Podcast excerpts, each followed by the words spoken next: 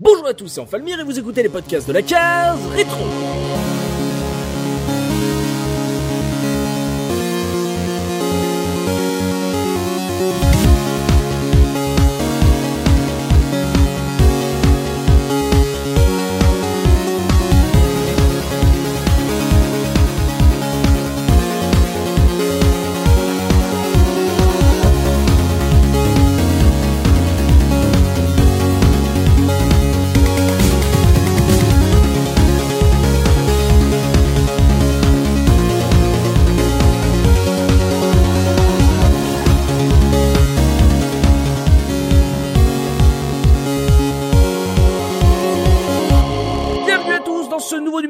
Rétro, votre podcast 100% rétro gaming. Et aujourd'hui, je suis accompagné de Subikun. Comment ça va, Subi Salut tout le monde, ça va nickel. Et Également avec Tosmo. Comment ça va, Tosmo? Impeccable. J'espère que tout le monde va bien. Ça va bien. Euh, Toi, je sens que t'es content. Là, ça va parler euh, de ton époque, là, euh, tu, d'une époque où t'avais pas de cheveux blancs. Donc, je sens que toi, On t'es, retourne dans le passé. C'est ça, on va retourner au passé. Je sens que Tosmo, il est, il est joasse.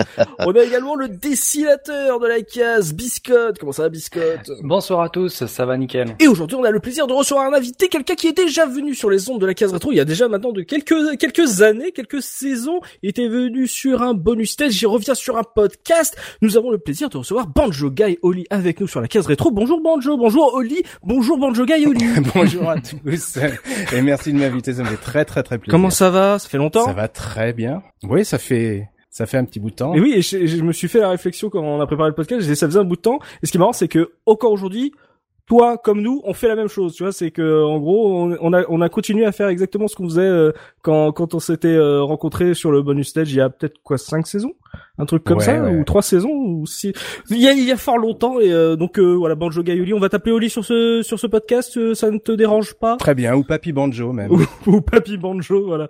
Biscotte, tu as le droit d'appeler euh, notre invité Papy Banjo si tu veux. Ça marche.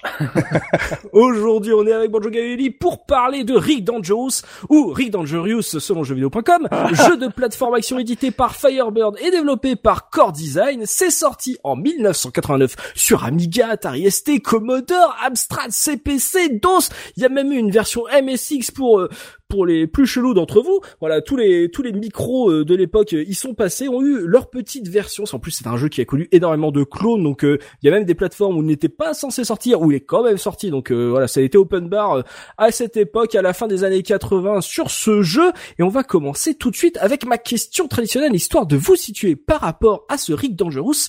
Quel a été votre tout premier contact avec ce jeu? Je vais commencer par notre invité Oli. Euh, alors moi, ça a été bah, sur l'Amiga Mhm. et euh, c'était une, une édition un peu spéciale que j'avais en fait. C'était, euh, je sais pas si vous vous souvenez, c'était une édition sans boîte ou sans notice ou sans étiquette. Avec euh, Eric Dangerous écrit à la main dessus. Ouais, j'avais la même. Ouais, tu en es pas mal celle-là. Ah ouais, euh, De toute façon, ce soir, on va encore chercher, tu sais, le... Quel est l'unique gars qui, Qui l'a acheté Mais moi, à l'époque, on savait même pas que ça s'achetait un jeu vidéo. Hein. Il faut, il faut être honnête. Hein. Et c'était donc chez un ami. On était, on était trois potes en fait qui avaient, euh, qui avaient des Amigas, et on se réunissait. Alors, je sais plus si c'était le mercredi ou le samedi euh, chez, chez, chez l'un de nous. euh, on, on tournait comme ça, Mhm. et puis on essayait les jeux qu'on avait récupérés euh, à l'école.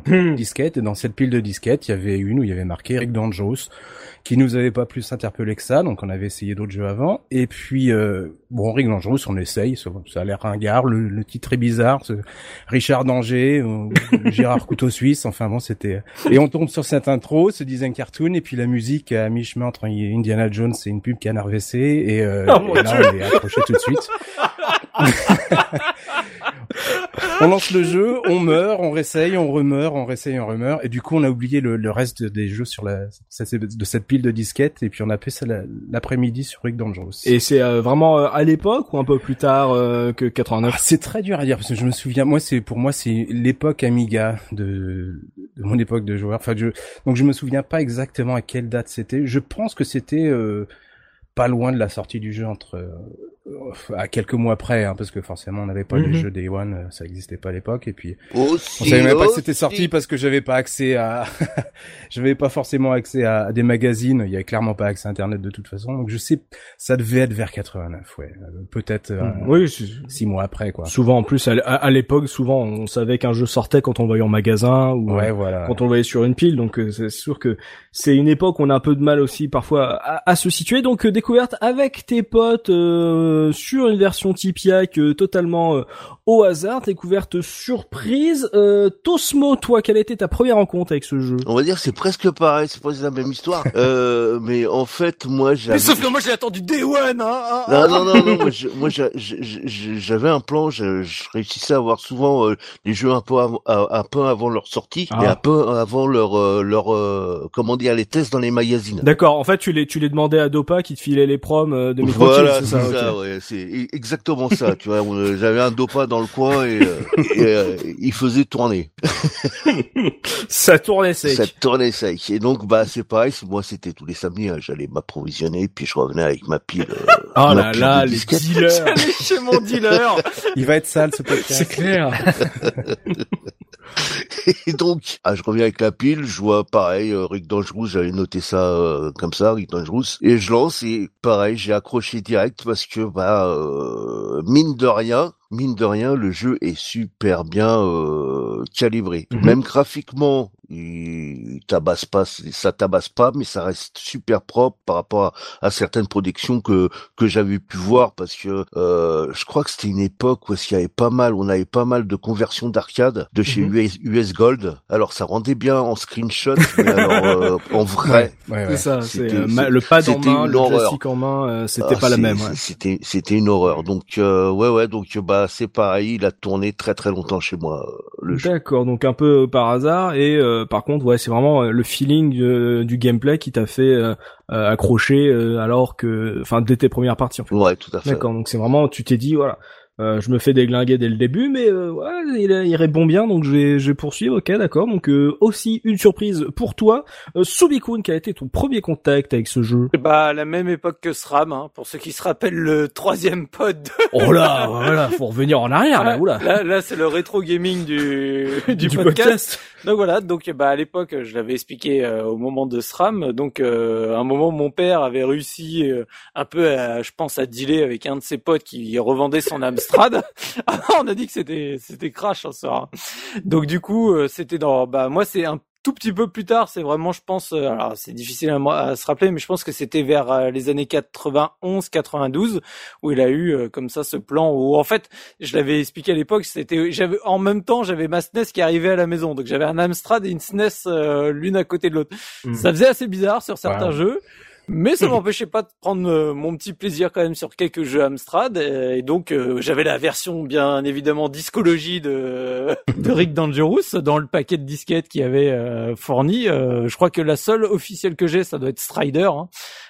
J'en avais également parlé en pod et donc voilà donc j'avais essayé ce jeu et pour être tout à fait honnête, je pense que j'étais beaucoup trop jeune encore à l'époque pour ce type de Mhm. jeu. Donc, je pense sincèrement de mémoire que j'ai jamais fini le deuxième niveau. Je j'ai jamais atteint les nazis, j'ai jamais dépassé l'Égypte et donc voilà. Donc euh, j'ai essayé longtemps, j'y ai joué beaucoup, mais le jeu et sa maniabilité sur Amstrad avec mon super joystick de l'époque a eu raison de moi au bout d'un moment. Euh, ok, donc tu as vu que le deuxième niveau. Certains aujourd'hui diraient que c'est déjà un exploit en soi. Euh, mais euh, ok, d'accord. Donc sur Amstrad, toi, euh, la version, euh, la version du bonheur, la version Amstrad, hein, une console que Mm. je chéris de tout mon cœur, euh, avec en discologie, ok. Et euh, c'était euh, un peu comme les autres. C'était genre, euh, euh, t'as fait tourner les disquettes et euh, celui-là. Ah bah non, moi, j'ai- moi comme j'ai dit, c'est à l'époque mon père, il avait, c'était comme pour SRAM, c'est en gros, il avait racheté, euh, bah je pense, euh, le, le gars était trop content de se débarrasser de l'Amstrad dans les années 91-92. Attends, c'était Mm. déjà super. euh. Et en fait, bah moi j'ai eu un paquet de jeux et c'était un, pa- en gros, j'en ai jamais, j'en ai jamais eu d'autres quoi. C'est vraiment, j'avais le pool d'une 30-40 jeux sur sur l'Amstrad et voilà, j'en ai jamais, bah, bien évidemment, j'en ai pas acheté après mais j'en ai pas non plus copié d'autres après. Et puis j'avais aussi expliqué à l'époque euh, de, du podcast sur SRAM, en fait j'avais aussi mon meilleur ami qui lui avait un Amstrad et qui avait beaucoup plus de jeux que moi. Et donc en fait quand je voulais jouer à quelques jeux que j'avais pas bah du coup il me prêtait notamment les Barbarian ou ce genre de trucs. C'est lui qui me prêtait directement la disquette. Donc voilà. Donc euh, voilà. J'avais j'avais un, un, un nombre de jeux finis dès, dès l'achat euh, de, de, la machine. Ok, donc euh, c'était du semi-rétro gaming déjà pour toi euh, à l'époque, histoire de, de compléter avec ta NES. On va terminer par Biscotte. Biscotte, quel a été ton premier contact avec Ring Dangerous? Ah, Est-ce que je répète vraiment tout ce que les autres ont dit ou, Oui, vous avez vraiment eu la même enfance, mais c'est désespérant. Parce que bah en gros voilà, je, le samedi j'allais chez un copain qui me filait des disquettes pour mon Amstrad. Et j'essayais à tour de bras en fait tous les jeux. Et je suis tombé sur une disquette où il y avait écrit Rick Dangerous euh, euh, dessus. Et j'ai commencé à jouer, j'ai perdu et j'ai recommencé euh, jusqu'à arriver à un certain point. Et, et j'ai l'impression qu'en fait, quand t'écoutes, t'as justement presque une distinction générationnelle, c'est-à-dire les deux plus jeunes, ils ont joué sur Amstrad parce qu'il fallait pas déconner, on n'avait pas plus de sous, et les un tout petit peu plus âgés avaient droit aux versions un peu plus luxe Atari ou Amiga, quoi. C'est ça. Et donc toi, c'est Amstrad, Biscotte? Ouais. Et après PC beaucoup plus tard. Euh. Hmm, d'accord. Ah oui, ah, mais ah oui, tu te genre Sadomaso, t'as continué à, tenter une autre version après alors que tu t'étais fait déglinguer sur bah, Amstrad. Euh, par hasard, euh, j'avais récupéré une version en fait Amstrad, euh, version PC plutôt, mhm. et euh, puis j'avais retenté retenté l'aventure pour voir si j'arrivais mieux, plus loin. ok, bon, en tout cas, même si c'est pas fait exprès, on a une, team Amiga, une team Amstrad. Euh, non, Atari oui ce ce coup-ci, ah, ce coup-ci, je l'ai fait sur Atari Mais qu'est-ce qui t'est arrivé Qu'est-ce qui t'est arrivé, Tosmo? Qu'est-ce qui m'est arrivé? C'était la dernière euh, année euh, de mon Atari ST. Ah, le chant du cygne. Ouais, c'est le seul ordinateur et enfin la seule machine que j'ai revendue en plus. Ah, d'accord. Bon, j'en ai récupéré Je pensais que Tosmo était cool. Non, mais c'est après, ah, il, a vu, il, a vu, la lumière après. Ah, Tosmo, il est, il est fan des deux, attention. Un peu plus à la mia quand même. voilà, on salue les possesseurs d'Atari ST, on sait qu'ils nous écoutent tous les deux.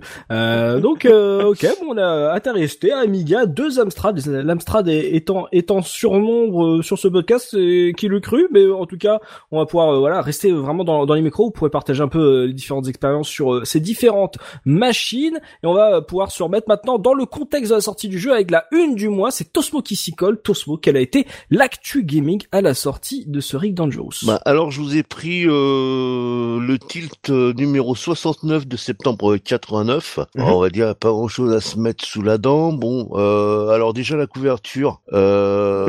ah si, il y aura un truc, ah, si, il y aura un truc terrible. mais, euh, mais bon. Une couverture tilt. Bah, la couverture tilt, en fait, c'est. Euh... C'est le début des mécènes hein, quelque part. Voilà, c'est. Moi, quand je vois ça, voilà. Voilà, c'est c'est c'est c'est deux deux deux joueurs qui sont l'un l'un l'un et l'autre de chaque côté de la de la Terre avec euh, un signal qui part de leur PC vers un satellite et qui rebascule sur l'autre PC quoi. Donc euh, voilà, en fait ça c'est pour euh, le Xbox Live? ouais. En fait, c'est parce qu'ils ont fait un, un, un, un, dossier spécial de joueurs, donc c'est pour l'illustrer, quoi. Donc voilà, quoi. Bon, c'est vrai qu'on nous rappelle aussi qu'on est dans la décennie des années 80, même si c'est mhm. la dernière, la dernière, la dernière année, puisqu'on a un gros spécial 69 découvrez les deux les jeux à deux. Bon après bon c'est un peu plus quoi C'est dans, dans la finesse. Hein, spécial 60. Oh la vache des jeux à deux. Putain les mecs j'imagine les gars chez Tilt. Non les mecs de chez Tilt c'était les journalistes avant d'être sérieux tu vois. Donc les gars ils sont au numéro 69 qu'est-ce qu'on fait? J'ai une idée de Godin. Je sais pas ce qui est le plus choquant entre ça et puis euh, l'encart qui dit le CDI l'ordinateur du futur. ah ouais non mais euh, là on va se marrer aussi. Ça si je, je, dis bon après donc euh, le, le reste est un un peu plus euh, politiquement correct, on va dire. On parle de, l'arcade, des nouveautés de la, de la rentrée, etc. Mhm. Et comme l'a dit le, le copain Oli, euh, on a un gros encart exclusif, le CDI, ordinateur du futur. Alors, bah, du coup, j'ai été voir. Expliquez-nous ce que c'est que le CDI, parce que nous, pauvres jeunes. j'ai été, voir. Alors, le, le gars, à mon avis, tu vois, il a, il a été voir. Et puis, bah, en fait, ça sent surtout le dossier de presse. Ah. Parce que il a l'air emballé, mais il nous raconte certains trucs, euh, d'ailleurs certaines énormités, comme par exemple, euh, il disait, la CDI c'est la révolution au niveau du sérum parce que essayer d'exécuter un CD-ROM NEC sur un Atari ST, déjà le gars, tu vois, bon, faut, faut, le vouloir. Ah, et, essaye. Et, et, et en plus, il nous répond ah mais mais mais avec le CDI, le problème est réglé puisque l'ordinateur est intégré au lecteur. Oh mais, ouais, mais ton CD NEC, tu peux toujours pas l'exécuter quand même. on est il parle, il parle bien du CDI de Philips. Oui, oui, oui, oui, oui, oui, mais bon, ça c'est un exemple. D'accord. Et donc, bah, okay. il, revient sur toutes les caractéristiques du, du, du truc quand tu lis maintenant, ça donne vraiment pas envie. Hein. Il y, avait beaucoup d'intox de, la part de Philips aussi euh, vis-à-vis du CDI. Moi, j'ai une anecdote. Euh, mon père m'avait amené. Euh, ouais. Mon père était ingénieur à Philips et il oh. m'avait amené une fois une, une exposition. alors c'était c'était pas ouvert au public, c'était une exposition d'entreprise. Il m'avait amené pour pour les aider. Et il y avait euh, bah, le, les précurseurs de la technologie euh, de transmission satellite. Enfin bon, bref, il y avait un écran avec des superbes images qui euh, qui étaient soi-disant retransmis par satellite en direct. Et en fait, quand on soulevait la table en dessous, il y avait un bah, l'ancêtre, en tout cas un prototype du CDI, ce qu'allait devenir le CDI, qui balançait les images de deux de, sous la table, hein, pas du tout ah. Et c'était ouais, c'était le Philips quoi. Oh les, oh, oh, les mythos. Ah mais c'était un truc de fou. Bah je veux vous, vous parler un petit peu du contenu euh, des jeux qu'il y a là-dedans. Mhm. Bon, on va commencer un peu par les previews. C'est pas terrible, hein. il y en a que quelques-unes euh, notables. Les Voyageurs du Temps, Nord et Sud, et puis euh, Amstrad qui sort un synthé. Bah attends, les voyageurs du temps et nord et sud, c'est quand même pas, pas oui, c'est voilà, mais mais euh, sur la quantité du mag, oui, mm, c'est pas terrible. Par contre, il y a il y a euh, il y a euh, une preview d'un soft français édité par Micro C pour Atari ST et ça c'est du pur bonheur. J'aimerais bien qu'il réédite parce que le soft c'est un soft éducatif. Hein. Mm-hmm. Le soft s'appelle s'appelle Guillotine. Oh. On peut y jouer à deux. Et en fait, c'est le même principe que le pendu. Ah, bah C'est-à-dire, hein. c'est quand, quand, quand, quand, quand, tu loupes une lettre, t'as ton prisonnier qui avance vers l'échafaud jusqu'au dernier moment, puis il coupe la tête. Ah, c'est fun. Ah, Amuse-toi, les ah, enfants. Ah, c'est trop génial. Et pour de l'éducatif, ah, bah, c'est super éducatif. Excellent, quoi. Voilà, quoi. Bah, sinon, bon, on a, on a des, on a de la conversion d'arcade, à Rainbow Island, New, New, Zealand Story, et bien sûr le test de Rick Dangerous. Mais, euh, ça va pas chercher bien loin sur ce numéro. Ah, bah, attends. Il parlait quand même des voyageurs du temps, euh, voilà, nord et sud, quand même à ses côtés. Bon, quand on voyait la couve, on aurait pu s'attendre à pire, tu vois. Ça te parle de CDI, ça te parle oui, oui, oui, bien sûr. On a quand même quelques bons jeux à l'intérieur de, de ce magazine. Bon.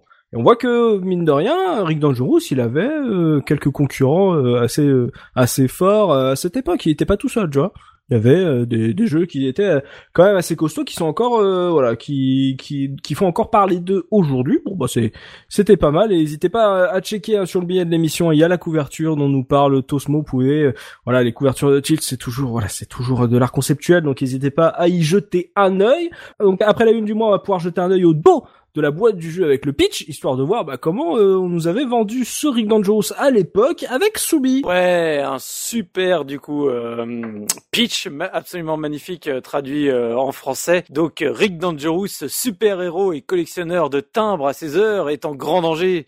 Armé de ce revolver à six coups, d'allumettes et de bâtons de dynamique, Rick atterrit brutalement quelque part en Amérique du Sud. Il a oublié de faire le plein de, de son avion. Entre parenthèses, je sais pas pourquoi ils mettent cette phrase.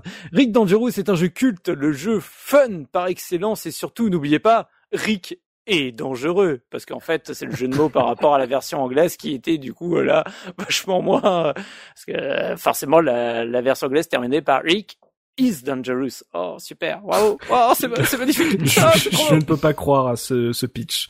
Je, je, je, je, ne crois pas à ce pitch. Je l'ai vu. Je l'ai vu quand on a préparé le podcast. J'ai vu ce truc-là. Je me suis dit, ce n'est pas possible que ce truc soit sorti pour de vrai.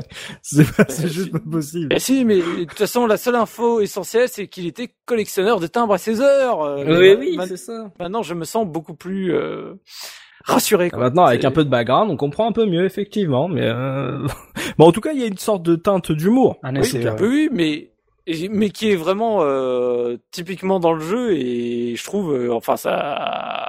Ça, ça, ça, transpire vraiment quand tu lances le jeu, t'as vraiment ce côté cartoon. Donc mm. à la rigueur, ça, ça me choque pas trop, mais c'est juste que bon, c'est pas ce qui m'aurait donné envie d'acheter le jeu, quoi. Clairement pas. Surtout que effectivement, tu vois les screens du jeu qui ont un côté cartoon, t'as ce texte qui est assez humoristique. et en fait, ce qui tranche avec la couverture du jeu, qui est ultra classe, ultra euh, vieux pulp d'aventure. Et là, du coup, tu vois que c'est pas aussi sérieux que ce que la la la, la euh, je me mets comme Oli, je commence à parler anglais. Que la couverture elle est elle est euh, présupposée, tu vois. Donc. Mais d'ailleurs, moi, ça m'a toujours un peu perturbé en fait, parce que t'as la, la la couve justement hyper sérieuse, très Indiana Jones, mais tu sais, enfin, du coup, le, le personnage est pas du tout en super déformé ou quoi que ce soit. C'est vraiment mm. pur pur réaliste et et en fait, je trouve que c'est ça fait presque mensonge à la marchandise parce que quand tu lances le jeu, tu vois clairement que c'est pas ça quoi. C'est Dans la représentation visuelle, tu fais non non là ils, sont bourrés de jeu là, c'est pas possible. ouais, mais voilà, quand, quand t'avais le jeu en, disquette Tipiac, euh, ça posait pas de problème. Par contre, quand t'achetais le jeu, que t'avais ta boîte cartonnée avec ton truc d'aventure, tu dis ah la vache, je vais me lancer dans une aventure et tu vois le l'écran titre, tu fais non il y a un problème il y a un problème, on, m'a pas tout dit.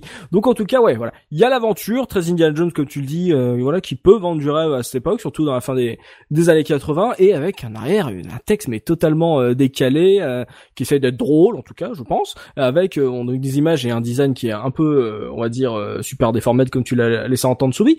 En tout cas, on s'attend à avoir une aventure et en même temps un petit peu un jeu rigolo. on s'attend pas forcément, on nous prévient pas qu'on va crever tous les deux tous les deux mètres en tout cas. Donc euh, ça me vend. Moi, je suis comme toi, ça me vend pas du tout du rêve. Je sais pas vous ce que vous en pensez de ce texte. Euh, c'est pour ça que moi, je n'y crois, je n'y croyais pas quand je l'ai lu.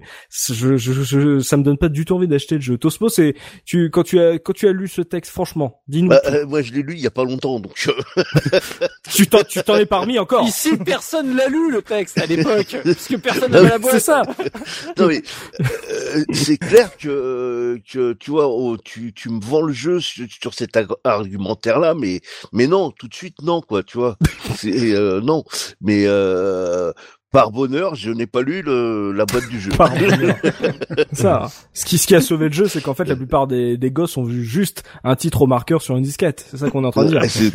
c'est ça. Rick Dangerous, c'est un peu badass, tu vois. J'aime le concept de sauver le jeu. tout le monde l'a piraté, ils ont pas gagné un radis dessus, mais ça a sauvé le jeu.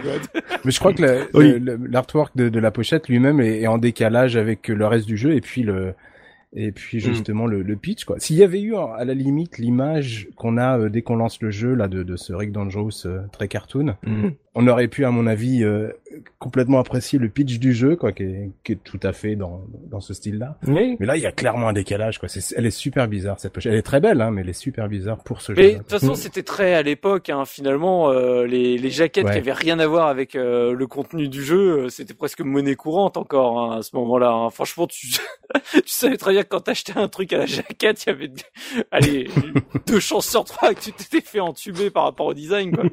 C'est pas faux. Ouais tout cas, il y, a un sacré D'ailleurs, il y a deux versions en fait de. Oui. Il y a deux versions de, de jaquettes. Alors, je sais pas euh, laquelle on, on parle, parce qu'il y a une illustration en fait euh, dessinée, mm et tu as une version photo. Oui. Avec euh, une fille qui apparaît. Un petit côté croisière pour un cadavre dans le dans, dans le thème là où il y a un peu de profil. Ouais, avec un crâne. Oui, oui, oui c'est ça. C'est vrai que la version, la version dessinée est un peu plus proche de ce que tu as en fait. Bah, voilà, c'est une illustration donc ça, ça fonctionne mieux que la version photo. Euh... Ah, la version photo, en plus, j'adore la, la typo aussi très euh, fin des années 90. Euh, tu sais du titre, mm. c'est avec les couleurs, le, le, gradient de rouge vers le jaune. Enfin, c'est saut, saut fin 80 euh, des années 80 quoi. Ouais, c'est un, jeu qui se vendait beaucoup plus euh, à sa couverture, à sa jaquette que à quatrième de couvre qui du coup crée un décalage. On pourra voir en tout cas dans, dans le jeu, dans l'univers, si euh, c'était à ce point décalé, pastiche, drôle, humoristique. On verra si on retrouve ça dans l'univers. On va pouvoir se lancer dans le gros du débat et on se retrouve tout de suite après ça.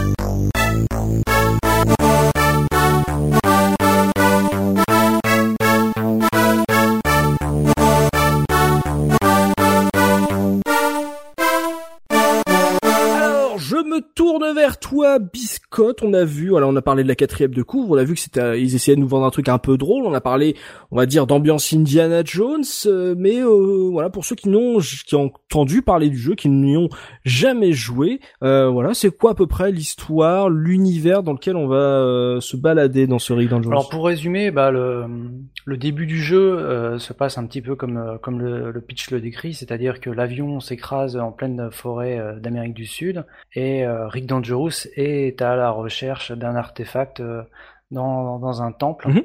Alors si je dis pas euh, de bêtises, c'est euh, la, la, tribu des Zouglous qui, qui détient justement cet artefact et donc Rick Dangerous atterrit pile poil là où il devait être et il rentre dans un dans un temple. Donc le début du jeu c'est un, un, temple mhm. qui est parsemé de parsemé de pièges et dès le début du jeu on est poursuivi par une, une, grosse boule de pierre qui, qui nous pourchasse. Et, euh, et ça, le jeu commence. Euh, est-ce que ça serait pas une référence à quelque chose, ça, dis donc Peut-être.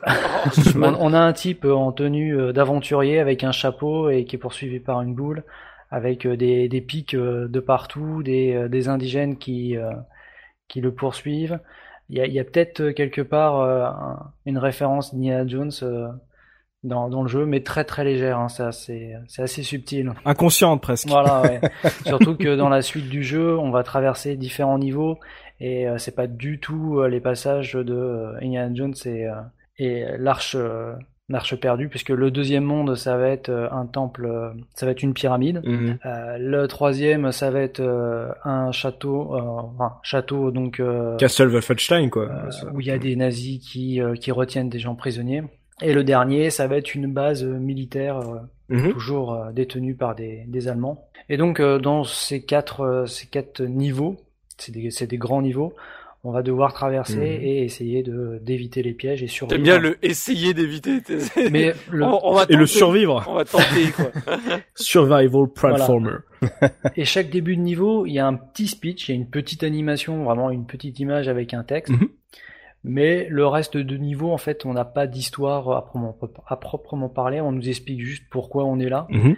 Mais il n'y a pas franchement de lien entre les niveaux et euh, il n'y a pas de finalité à chaque niveau. Mhm. On doit juste traverser euh, le niveau euh, sans, sans chercher à faire quoi que ce soit à part. et le, le, décalage, le côté humoristique, toi, tu l'avais, tu l'as ressenti dans le jeu ou ou pas du tout? C'est plus dans les animations, les, les façons de mourir ou c'est assez euh, assez clownesque. Euh, clownesque. Mhm. Euh, on n'est pas dans Pitfall, justement, La, la, la, mort va être très subite. En fait, on, on marche, on se prend un piège, on mhm. meurt. C'est assez drôle parce que parce que voilà, on s'en prend plein la on s'en prend plein la tronche. C'est vraiment le seul côté humoristique. Après, ça va être les, les animations des personnages, les têtes, parce que les, les personnages en sont super déformés.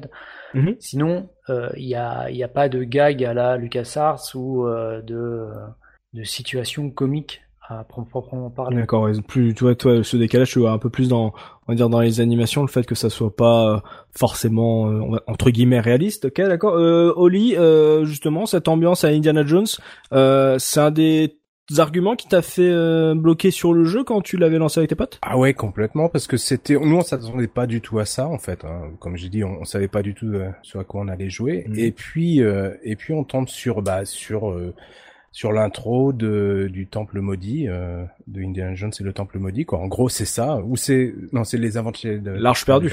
Et, et c'est il y en a trois qui sont morts là dans le public hein. et l'intro c'est oh, ça. quel enfoiré il confond tout quoi. et effectivement à ce moment-là tu fais bon tu fais comme dans tous les jeux droite gauche et là tu meurs. Et puis tu tu vois ton personnage qui euh, qui hurle de cette façon très euh, caractéristique pour voilà, ouais. Et euh, et puis qui zoome en gros en tout cas sur Amiga euh, sur le sur, sur l'écran.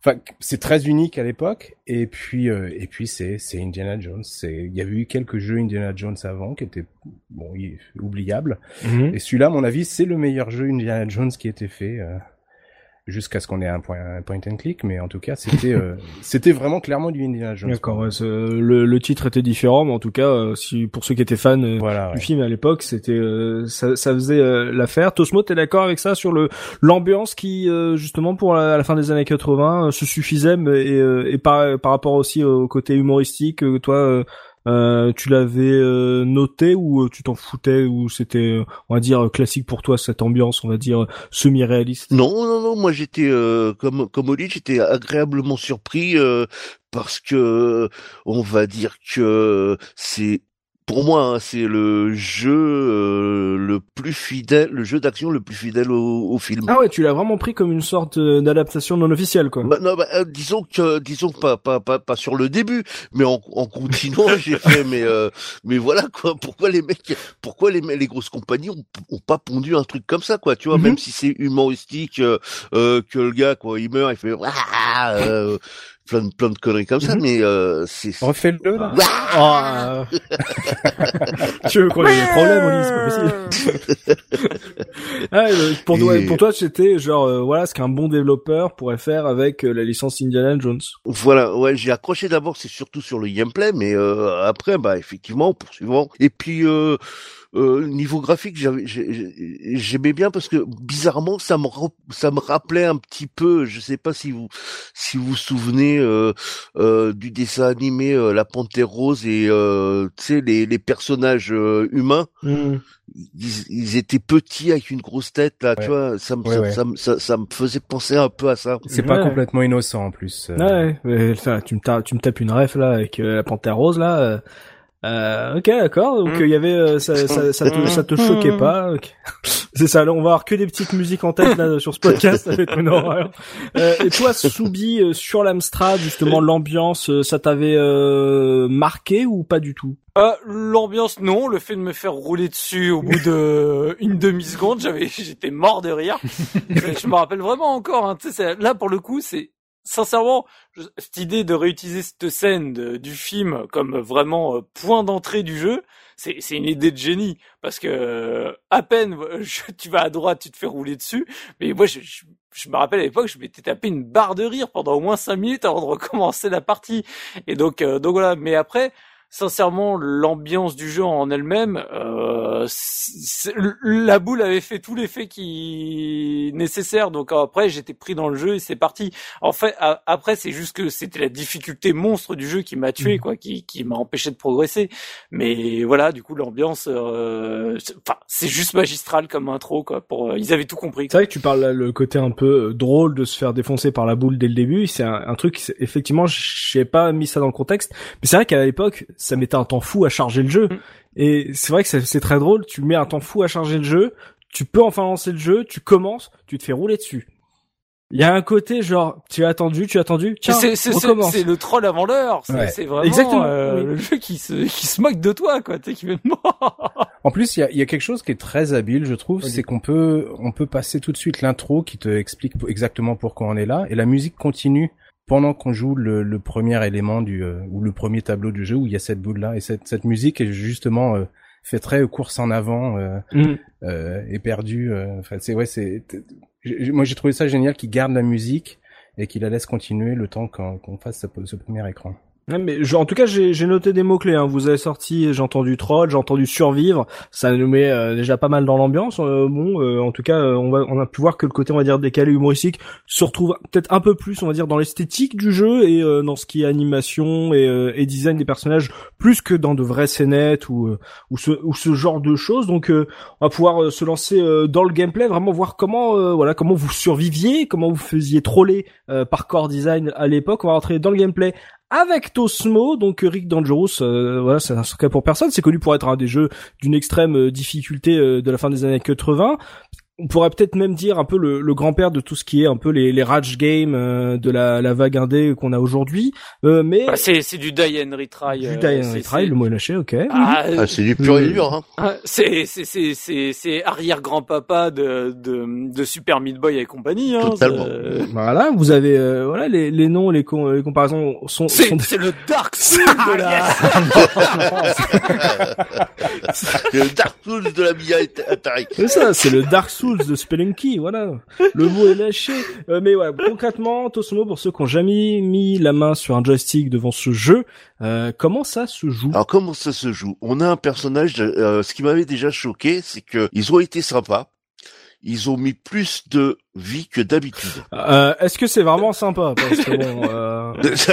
euh parce que euh, d'habitude c'était trois vies. Hein. Là, je crois que t'en as six. Oui, mais tu sais, euh, je commence Zelda avec trois cœurs, je Ouais, mais là, non. que dans Rick Dangerous avec Ouais, 35 mais là, vies, non. tu vois. Là, euh, là, tu commences avec six et tu finis euh, si tu finis euh, avec une. Euh, bref, euh, donc tu tu tu as tu as à peu Et, près et six vies. Je- je- je sais pas si vous avez remarqué, mais en plus, donc t'avais six balles, six dynamites et six vies. hein. Voilà, c'est Je ça. veux pas dire, mais il y a un message caché pour te prévenir que le jeu ça va être un enfer. hein. Ah, j'avais pas pensé. Mais grave, j'avais même pas fait. Tin, tin, tin. Waouh, la révélation. Oh, quel génie. Bravo, Souvi. Oh, Ça euh, vous a jamais bravo. marqué Non, non, non. Jamais. Jamais remarqué, non. Non plus. Bah tu sais, je suis pas resté très longtemps à Civi, donc euh... donc 6 balles, c'est vrai. Donc on a parlé en plus d'armes. Elle a dit Tosmo continue à peu près. Donc, Donc- euh, comment ça se, se joue ce truc? Donc ça se joue euh, avec euh, un joystick de l'époque, donc il y a qu'un bouton, hein. Mhm. S'il n'y a pas un bouton pour les balles, un bouton pour euh, pour les les comment dire les Le dynamites, bâton, etc. les trucs comme ça. Voilà le bâton. Donc bah le but c'est de euh, d'aller le plus loin possible, comme l'a dit le, le camarade, le camarade Biscotte, au travers de pièges. Et bien sûr de faire gaffe à sa- ses munitions, puisque les munitions sont pas gratuites. Quand tu les quand tu les utilises, bah quand t'en as plus et que t'as des passages difficiles, Mhm. c'est là est tout le problème. Et puis donc c'est un jeu de plateforme. Le truc c'est que c'est vraiment au poil de cul. Mais au poil de cul. hein. Et donc euh, je sais pas comment on fait les gens qui avaient un, un- un- comment dire un joystick euh, type Bah, euh, un, on quick, pouvait, un hein. quick shot ou un truc comme ça parce que moi j'avais un Speed King que je trouvais la, la, la référence des joysticks c'est Ouais. euh, à- comment dire c'était un, un joystick de forme poire que tu gardais dans la main avec des micro switch à l'époque et ça ça ça a volé dans les dans tous les sens hein, le truc hein. C'est vraiment hein. Euh, donc donc t'es au poil de cul près et tu as en fait un, un système de scrolling d'écran quand tu euh, tu sais quand quand t'avances dans les écrans mais tu ne vois pas le comment dire l'écran d'après Mhm. ce qui fait que des fois quand tu arrives dans des dans quand ça commence à être bien dur sur euh, certains niveaux avancés ben en fait tu meurs tout de Oui, suite c'est-à-dire que tu peux sauter et tomber sur des pics. voilà donc il faut Bah, voilà. savoir que C'est pas drôle, il c'est faut bon. c'est savoir que quand tu vas sauter à tel endroit, tout de suite tu mets la manette à gauche pour pour éviter les pics de l'écran qui va arriver. Ouais, mais ça c'est, tu le fais qu'une fois que tu t'es fait piéger une fois que t'es Une fois que t'es mort. et Ouais, donc, ouais. D'où euh, d'où vraiment le, le le le principe du die and retry parce que euh, là il y a beaucoup beaucoup de pièges que tu ne peux pas anticiper quoi. Ouais. Et, et puis, et puis il y en a vraiment, euh, je, re- je réutilise mon mot, il y en a vraiment qui trollent parce qu'il y a des pièges qui sont absolument fabuleux, comme quand tu t'as genre un petit pic qui est fusionné un peu avec l'item, euh, tu sais, genre le item aztèque que tu dois récupérer pour faire max de points. Tu Ouais. tu sautes et en fait, au moment où l'item disparaît, tu te rends compte qu'il y avait un pic euh, bah, juste euh, au-dessous et tu crèves au moment de le, de le récupérer. Enfin, le, c'est le jeu est plein de pièges comme ça qui sont absolument dégueulasses, mais qui moi à chaque fois me faisaient rigoler jusqu'à ce que ma patience ait atteint euh, ses limites quoi. Ouais, mais c'est, ouais, ça, ça sera un point qui sera important après qu'on fera, on fera un petit tour de table justement sur le, le, la limite entre c'est drôle parce que je me fais troller et euh, j'ai pas- j'en, j'en ai marre parce que bon déjà j'ai pas acheté le jeu donc euh, j'ai pas intention de le finir et, et du coup euh, parce que justement je me fais défoncer mes vies euh, parce que je, je suis obligé de me faire euh, tuer.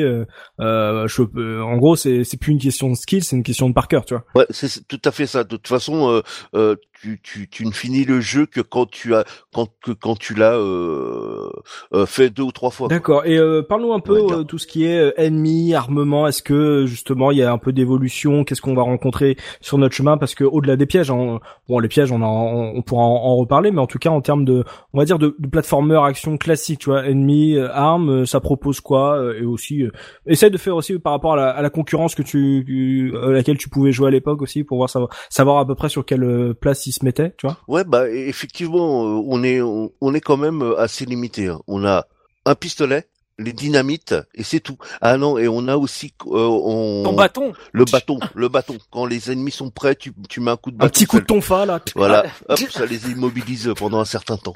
Et Euh, après, ça tu, les tue pas. et, et après tu les regardes, quoi. Tu fais super. Je l'ai immobilisé, mais ça m'avance pas plus, quoi. Et donc, bah, au départ, on a juste des, des indigènes qui sont sans armes. Mhm. Et puis, au fur et à mesure qu'on qu'on qu'on monte dans les niveaux, euh, on va tomber sur des nazis avec des euh, des euh, pistolets, des mitrailleuses et et ce genre de, de mm. réjouissance. Après, tu dis que les indigènes sont sans armes. Euh, je veux dire, leurs cheveux sont mortels quand même. Tu peux pas leur sauter dessus, tu vois. Ah non, non, non, mais tu ne peux pas sauter. Attention, ce n'est pas un, jeu de plateforme conventionnel console. Tu ne peux pas sauter sur les ennemis. C'est-à-dire que les ennemis, soit tu les évites, soit tu les tues. Soit tu meurs. Soit tu meurs, bien sûr. soit tu les évites, soit tu meurs. Ok. Donc, euh, y a c'est comme tu le dis c'est pas de la plateforme conventionnelle donc euh, du coup euh, ton armement est important mais comme on l'a dit euh, bah munitions pas illimitées du coup donc oui et il y a y y a un truc aussi qui, qui, qui où il faut faire attention où où je pense tout le monde s'est fait avoir, c'est euh, au premier euh, de d'armement. Ouais. Euh, il y a un ennemi qui, qui, qui, qui va devant et derrière. Oh le bâtard. Et le truc, et, et quand tu tires dessus, si l'ennemi est derrière, en fait, tu fais exploser le réappro. Ah oui, c'est ça. Hmm. Donc. Euh, ouais, c'est, c'est, au début, tu te dis ouais, bah je vais tirer sur l'ennemi. En fait, tu défonces la, la, caisse de voilà, et là, tu, tu c'est sympa. Et tu en as plus jusqu'à jusqu'au prochain. c'est vraiment des trolls. Putain. D'accord, donc il y a, y a ce côté euh, réapprovisionnement, réapprovisionnement de munitions. Euh, les dynamites, elles servent à quoi? Les dynamites servent surtout, c'est pour euh, pouvoir euh, trouver des passages sur des murs qui sont qui t'empêchent justement de passer. Mhm. Et certains, au début du, du, du, premier niveau, tu as des, des petites roches qu'il faut faire éclater. Mais c'est surtout pour trouver une issue, on va dire. Ok, donc c'est un mais peu après, tu peux t'en, mais, tu peux t'en servir aussi sur les ennemis. Hein. Ah, voilà, moi je m'en servais. Et puis tu peux encore une nouvelle fois te faire troller parce qu'au moment où le passage se débloque, et bah t'as le, le truc qui le bloc le bloc qui fonce dessus et qui tue aussi. Voilà, parce que d'accord. Ça c'est ça c'est un truc, c'est tu mets la dynamite quand elle explose, ton bloc comme comme dit Soubi va partir d'un côté. Donc si tu si tu sais pas de quel côté il part, bah euh, souvent t'es mort. Ah d'accord, il va pas forcément du côté opposé de l'explosion quoi. Ah non non non non non non, ah, c'est sympa. Il, va, il va partir toujours du même côté, mais euh, pas. Mais il faut savoir lequel à l'avance. Voilà. oh, c'est pas trop dur à deviner en général, ça correspond au côté dans lequel tu es, tu es voilà. où la probabilité de présence de, de ton personnage est, est, est la plus forte. et, et c'est vrai que par rapport aux autres jeux, comme tu disais là, on, on commence à arriver dans des catégories de jeux où est-ce qu'on on, on commençait à avoir de de la, de la profusion au niveau armement. Hein, euh, on avait beaucoup de Grand Engine euh, mhm. qui, qui te permettaient d'avoir euh, plusieurs types d'armements. Et puis pareil, on était dans une époque où c'était surtout des jeux entre guillemets futuriste, donc tu avais le laser, le plasma, etc. Alors que là, non, t'as as vraiment euh, le minimum. Donc c'est ni un jeu de plateforme conventionnel où tu peux sauter sur tes ennemis, ni un run and gun de, on va dire, shooter arcade où tu euh, as euh, un gros arsenal pour euh, pour buter plein d'ennemis qui te one shot. On est vraiment entre deux avec un, un style qui est à la fois le troll va va revenir souvent, mais un côté un peu sadique du dans le level design et en même temps un petit entre guillemets, c'est de la de la réflexion énigme dans le fait de de pas progresser euh, trop rapidement. Et d'ailleurs, euh, j'ai eu cette réflexion là et je me suis rendu compte d'un truc. Alors, vous me dites, euh, contredisez-moi hein, si je si je dis une bêtise. Et en fait, j'ai l'impression que on a parlé de, de du jeu qui commence avec la boule. Et j'ai l'impression qu'en fait c'est le plus gros troll de ce niveau parce que on commence avec une situation d'urgence et ce qui donne l'impression qu'il faut aller vite en fait. Et je me suis rendu compte de ça, c'est que quand je quand j'ai relancé le jeu, c'est que j'essayais d'aller vite dans le niveau. Jusqu'au moment où je me suis pris deux où je me où j'ai perdu deux vies que je me suis dit non mais j'ai pas besoin j'ai pas de chrono j'ai pas besoin de courir en fait. Et j'ai l'impression que tout ce, toute cette erreur en fait c'est dès le début comme t'es poursuivi tu te dis il faut que je me il faut que je rush. Je me dépêche quoi. Exactement. oui il, t'induit totalement dans dans cette dans cette erreur là parce que tu prends euh, un niveau euh, le, à un moment dans le deuxième niveau tu ne peux pas passer. Mhm. Et en fait, il faut attendre. c'est contre-intuitif. Voilà. En fait, les blocs vont tomber, mais beaucoup plus tard. Il faut attendre euh, quelques secondes. Alors que tu euh, t'étais dans le speed, comme tu dis, avec la boule et compagnie, quoi. Mais, mais là où c'est mhm. vraiment intéressant, surtout euh, vraiment sur le travail du premier niveau, parce que le, je trouve que le level design est extrêmement malin sur le, le premier niveau, c'est comme tu dis, c'est que la boule t'incite à rusher comme vraiment comme un fou dès le départ. Mhm. Mais en fait, quand tu regardes vraiment le level design, euh, tous les pièges sont placés dans vraiment dans la, la manière optimisée de si tu rushes, c'est-à-dire pour continuer à te garder dans cette euh, si si t'as fait ce choix de continuer à courir t'as les tu sais les, les pics qui sortent des murs etc t'ont toujours au moment où toi t'es en train de rusher. Donc du coup ça ça t'incite à continuer à rusher. T'as pas envie de te poser alors qu'en fait tu te rends compte que finalement si tu te poses le jeu est largement plus accessible. Et je suis sûr qu'aujourd'hui euh, je prends si je prenais le temps de le faire tranquillou je le trouverais pas au- aussi dur que qu'à l'époque qui m'a laissé un souvenir. En fait si tu veux c'est moi, ce jeu, il m'a un peu traumatisé comme euh, Tortue Ninja a traumatisé, euh, tu sais, le joueur du grenier ou plein d'autres Mhm. gamins euh, à l'époque. Et typiquement, pareil, Tortue Ninja NES, je le relance aujourd'hui, je le retrouve pas si méchant que qu'à l'époque. Donc en fait, c'est juste parce qu'il faut prendre le temps de te poser. Mais le level design est vraiment fait pour si tu si tu t'es en mode rush, et bah du coup on va passer notre temps à te mettre des pièges qui tombent pile poil à ces endroits-là quoi. Et du coup ça c'est un superbe travail. Oui, c'est ça, c'est ça- c'est la preuve qu'ils connaissent, on va dire, les habitudes de jeu et des, et des joueurs et des habitudes. Ok. Ouais, je suis, je suis assez d'accord avec toi. Oli, euh, tout ce qui a été euh, arsenal, les ennemis, les pièges, toute toute cette profusion de menaces autour de toi, euh, justement, quand tu l'as fait avec tes potes, euh, le fait de mourir, ça pas été trop frustrant. Il y a, t'as réussi à trouver euh, justement le, le côté euh, drôle de se faire euh, défoncer, de se dire, euh, ok, la prochaine fois, je vais un peu plus loin, ou euh, ou toi, tu as vu la frustration assez Euh, vite. c'est c'est un mélange des deux en fait. C'était un, c'est un jeu qui est de toute façon très frustrant et euh, même de nos jours en fait il est toujours il est toujours très dur parce que c'est pas forcément un jeu d'adresse, c'est vraiment un jeu de mémorisation. Il faut savoir exactement où sont les pièges parce que sinon même avec de l'adresse on, on, on se les prend euh, on se les prend en pleine face. Ah, ils arrivent trop vite. Hein. Ouais, ouais. Donc, euh, c'est un, c'est un jeu de mémorisation plus que d'adresse quoi et euh, et, et c'est ça qui est frustrant parce que tu arrives dans un nouvel écran en fait et là tu vas mourir c'est c'est garanti tu sais que tu vas mourir donc il faut savoir exactement où on va mourir euh, et comment et puis euh, et puis Et se rappeler comment on est et mort. se rappeler comment on est mort donc ça devient très très dur euh, au bout d'un moment avec que six vies euh, donc c'est c'est frustrant mais ça reste je sais pas, ça restait drôle parce que pour moi c'était toujours un jeu sur lequel je revenais. Donc j'y jouais euh, une heure ou cinq minutes, peu importe, mais Mhm. J'y jouais un petit peu, arrêté parce que le, le joystick était mort, euh, je l'avais écrasé le long du mur. et puis j'y revenais bah, deux trois jours après parce que c'est vrai qu'il y y a quelque chose de, pour moi c'était l'ancêtre du speedrun ce jeu-là, euh, parce qu'il y avait quelque chose de très euh, très jouissif à essayer de refaire le niveau euh, parfait. Euh, sans mourir une seule fois et puis euh, et puis de voir jus- jusqu'où on pourrait arri- arriver euh, sans perdre de vie Mhm. quoi.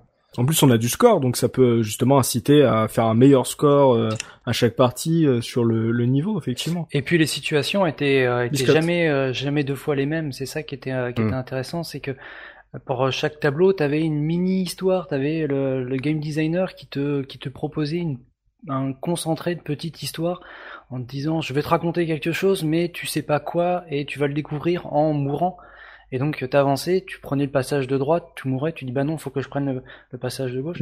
Et t'avais une espèce de chorégraphie comme ça qui, qui petit à petit se mettait en place. Et, euh, et donc à chaque chaque point, en fait, t'avais fait quelque chose. Et euh, ce qui est assez rigolo, c'est quand je l'ai refait là pour les pour les révisions. Ouais. Euh, pourtant, j'y ai pas touché du tout depuis bah, la version PC, donc euh, ça ça remonte. Mhm. Alors que visuellement, en fait, t'as aucun indice sur les pièges. Euh, 90% des, des, des, des cas, en fait, tu sais pas ce qui va t'arriver. Ouais. Et ben, je me rappelais en fait de cette situation, de ce tableau, en me disant Pour te dire ah à oui, quel point ça l'a Traumatisé.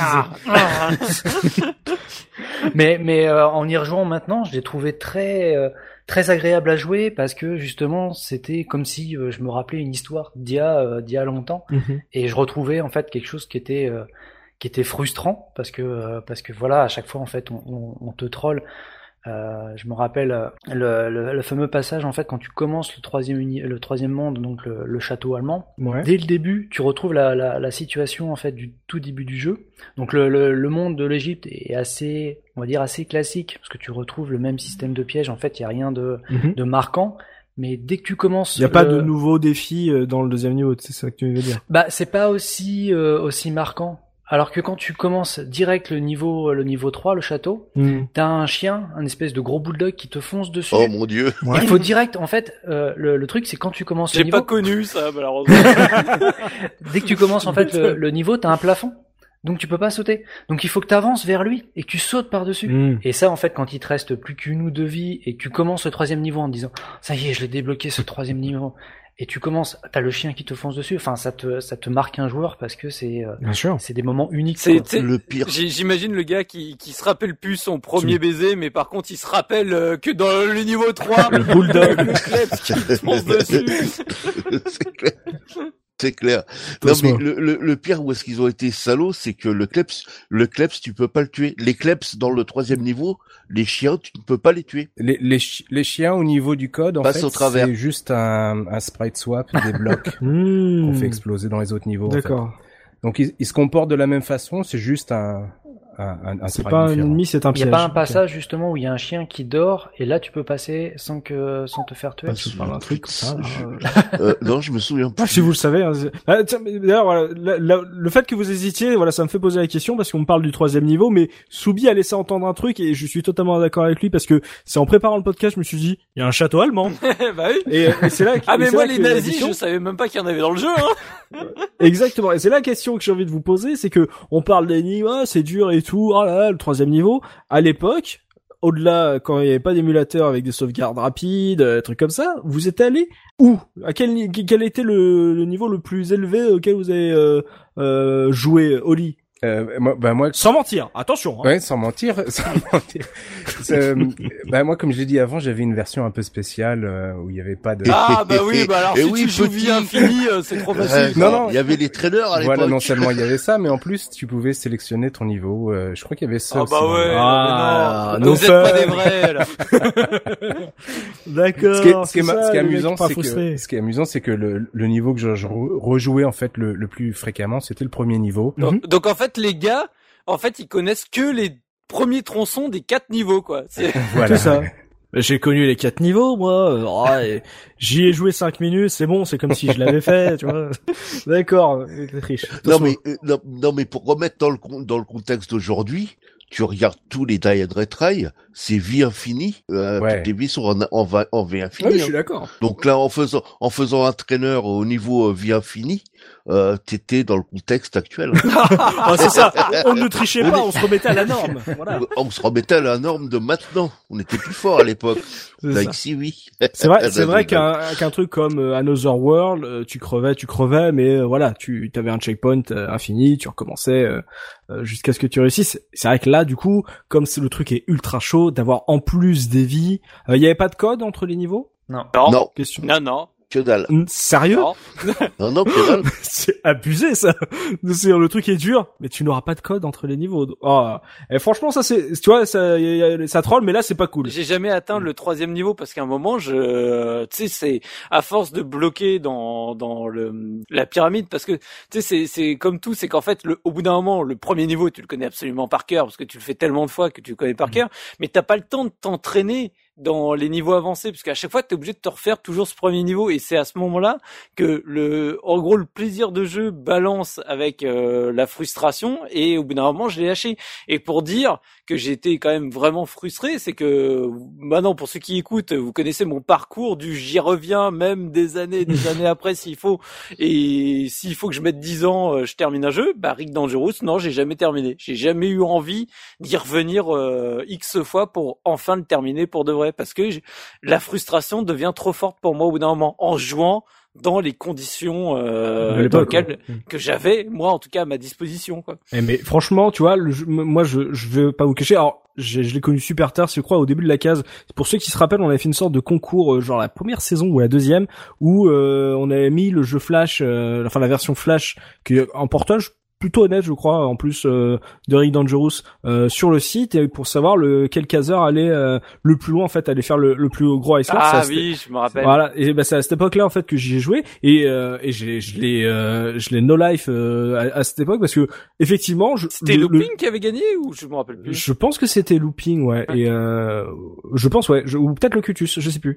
Euh, mais peut-être looping. Et et en fait effectivement quand je l'avais juste testé comme ça par curiosité bah je suis resté parce que effectivement le jeu est très attrayant. Euh, il te donne envie de le, relancer, mais je suis jamais allé plus loin que le premier niveau. J'ai vu, j'ai dû voir deux secondes euh, de l'Égypte euh, en vrai, tu vois, et, du coup je me dis un jeu qui est aussi dur, qui te met pas de de code pour revenir à on va dire au niveau 2 si t'as réussi à arriver jusqu'au niveau 2 je veux dire, la fin, euh, file-moi une Ferrari, tu vois. Euh, si je suis arrivé à la fin euh, du jeu, j'imagine qu'il te troll avec une petite euh, image, genre bien joué, et c'est tout. Et tu là, t'es ah. Non, la, la, la, la, fin en fait, c'est tu crois que tu vas repartir sur un niveau, mais non, c'est le 2. Ouais, il annonce le 2. il te tease le 2. Il, te tease le 2. Ok, bon, ça vaut peut-être le coup. Le, ce qui est marrant, c'est que vous parliez du jeu qui était qui trollait sans arrêt et, et, qui te trollait dès, dès la boule en fait mm. du départ. Et euh, c'est vrai que ce, ce, passage est complètement en contrepoint avec le reste du jeu. Et, et je, viens de me, je viens de me rendre compte qu'en fait le jeu te troll même bien avant ça, pour ceux qui l'ont acheté en tout cas. C'est cette jaquette, euh, pour reparler de cette jaquette, qui est du coup complètement en contrepoint du, euh, du jeu lui-même. Mm-hmm. Et euh, tu lances le jeu, tu t'attends pas du tout à ce que euh, il a un gros ça quoi. Mm-hmm. bien sûr. Ouais, voilà, ouais, c'est c'est le jeu te troll sans arrêt même avant que tu l'aies commencé. En fait. Le jeu du troll effectivement. Euh, sur la difficulté, donc on a bien on a bien dit que c'était vraiment du die and retry. J'avais posé la question sur le fait est-ce qu'on peut vraiment est-ce qu'on peut réussir à y jouer juste en étant tu vois très prudent? Visiblement il y a quand même beaucoup de pièges euh, que tu es obligé de te prendre dans la bouche euh, pour pouvoir progresser. Donc euh, on est vraiment sur du die and retry. Euh, en termes de difficulté Tosmo par rapport à l'époque euh, c'était vraiment un cran au-dessus au niveau de on va dire du sadisme du développeur ou ça pouvait être un peu dans la norme de ce que tu faisais? Ça dépend de de quel point de vue tu te places. Si si si tu te places sur des jeux pourris où les mecs savent pas programmer et il y en avait foison à l'époque. Ah, euh, ouais, je sais plus à quoi j'ai joué dernièrement. J'ai dit mais le mec il est malade. Tu, c'est ah Artura sur euh, Atari ST mais euh, il dénonce.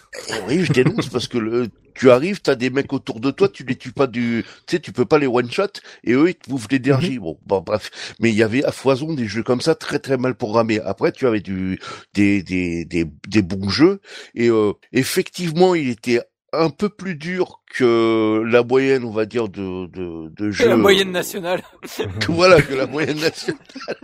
Euh, il était un peu plus dur que la moyenne, mais tu voulais, moi, moi, le, le truc que je trouvais bien, c'est que ça, ça te t'encourageait à progresser parce que tu disais, ok, celui-là je me le supprime mais plus plus jamais, tu vois. Sévère mais sévère mais juste. tu sais que quand tu te plantes, c'est entre guillemets de ta faute quoi. Voilà, voilà. Enfin non, c'est pas. Enfin avec mon joystick des fois, euh, j'avais bah, l'impression que c'était mon joystick. Hein.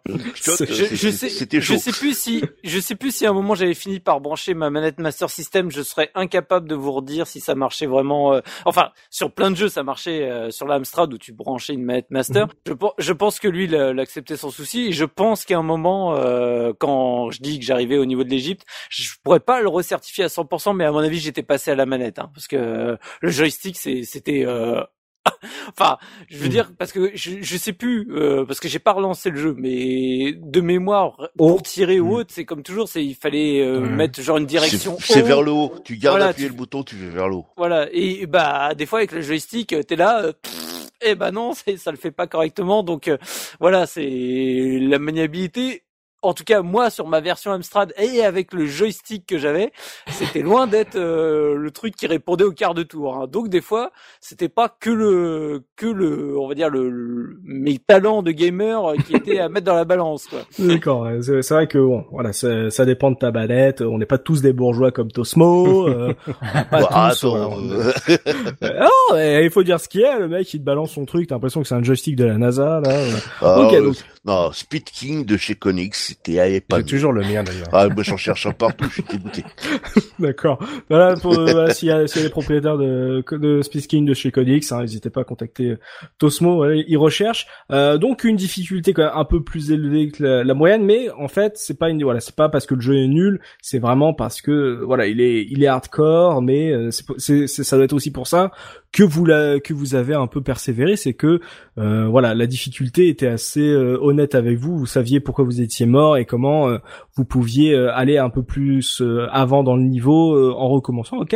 avant de passer à l'esthétique, par rapport à aujourd'hui, comme on a on a parlé de Super Meat Boy et de ce genre de jeux là qui sont qui se sont multipliés avec la, la scène indé aujourd'hui, est-ce que du coup vous pouvez conseiller Rick Dangerous à un jeune joueur, lui dire bah tiens teste ce jeu parce que même s'il est vieux tu pourrais, euh, tu pourrais kiffer malgré sa difficulté. Oli, toi, tu, tu pourrais le conseiller aujourd'hui ou euh, pour toi il a vraiment trop vieilli et il faut qu'il reste dans le passé? Euh, Je pourrais le conseiller avec des réserves. J'imagine les miennes, les mêmes que les miennes.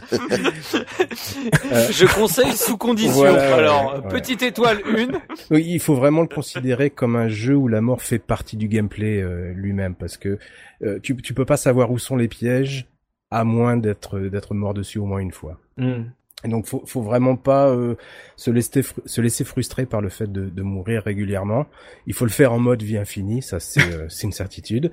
Euh, et à partir du moment où on le fait comme ça, je pense que c'est vraiment un jeu euh, assez agréable à refaire de nos jours, parce qu'il est, comme on l'a dit à l'instant, il est il est il est très jouable en fait. Quand tu meurs, c'est jamais parce que la jouabilité euh, a foiré ou parce que il y a, y a, un bug dans le jeu. Enfin, il, il, il, est très jouable et très fluide. Donc les, seules faces, les seules raisons pour lesquelles tu vas mourir, c'est parce que un, tu connais pas forcément le niveau lui-même, mhm. donc tu vas te laisser avoir par les pièges, ou deux, parce que tu essayes de le rusher euh, sur des endroits que tu connais. Ça, c'est, c'est, c'est certainement le, le, côté le plus frustrant. C'est tellement ça, mais t'as tellement raison en fait. Ouais, quand on connaît c'est quand c'est un peu exactement, c'est quand tu connais un endroit, tu fais ah ça je sais, il va passer, ah, ah oui, je suis mort, ok, ok, oui c'est vrai quand quand tu ne respectes plus le jeu, le, jeu te punit effectivement. Oui oui, et puis sévèrement.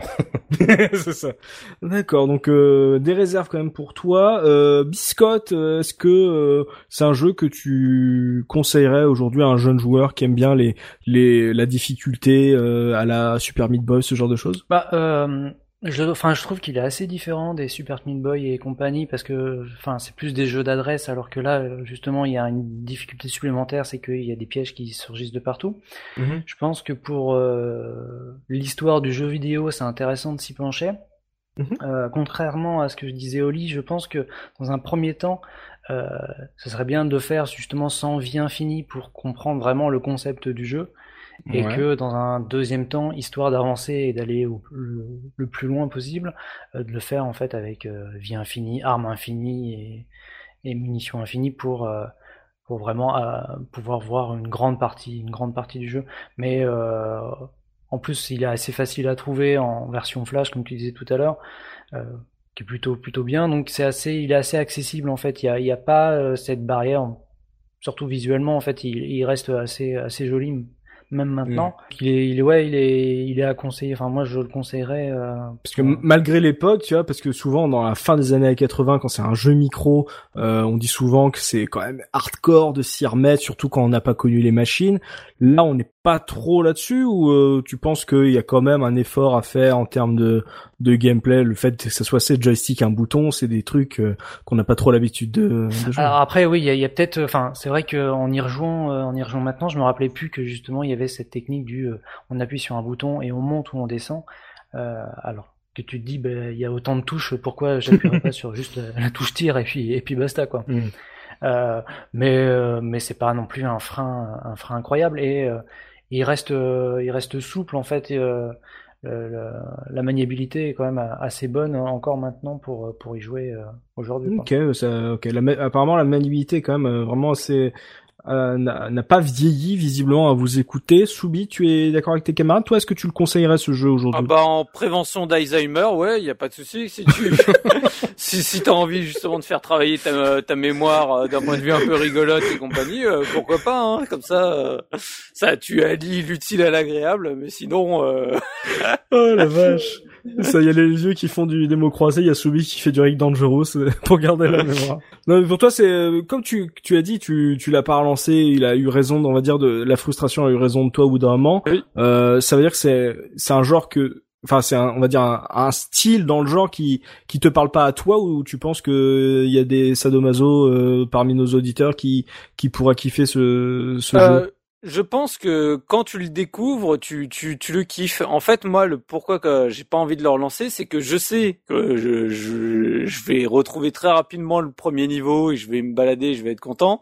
Et rapidement, en fait, euh, je vais retrouver cette frustration encore plus vite que qu'à l'époque parce que je vais de nouveau me faire troller dans tous les sens. Et en fait, je, je, je, je connais déjà j'ai déjà donné, donc j'ai pas envie d'y retourner. Mais pour quelqu'un qui connaît pas, c'est pas pareil. Tu vois, quoi. Euh, mm. Le plaisir de la découverte est différent du plaisir de la redécouverte. Donc, mm. euh, donc voilà. Donc moi, c'est un jeu que je conseille sans aucun souci aux gens qui ne le connaissent pas vraiment, qui, qui ont envie de, de découvrir ce plaisir de, de se faire insulter euh, toutes, les, toutes les trois minutes par un jeu. Quoi. C'est ok, je suis assez d'accord avec toi effectivement dans le côté euh, ouais découverte plus que redécouverte. Ok. Et pour finir, Tosmo, toi, euh, tu y as rejoué pendant les révisions. Est-ce que euh, tu as trouvé qu'il avait vieilli ou est-ce qu'il peut être jouable par quelqu'un qui n'était pas, qui a pas connu les micros à l'époque? De mon point de vue, c'est un jeu qui n'a vraiment pas vieilli, mm-hmm. mais euh, au niveau des, euh, des versions ST et Amiga. Après, euh, c'est beaucoup plus hardcore quand tu vas taper sur les versions 8 bits comme Amstrad ah bah. et compagnie, quoi. C'est vraiment... ah, c'est plus bleu, quoi. Hein. c'est plus bleu, c'est plus coloré, mais bon.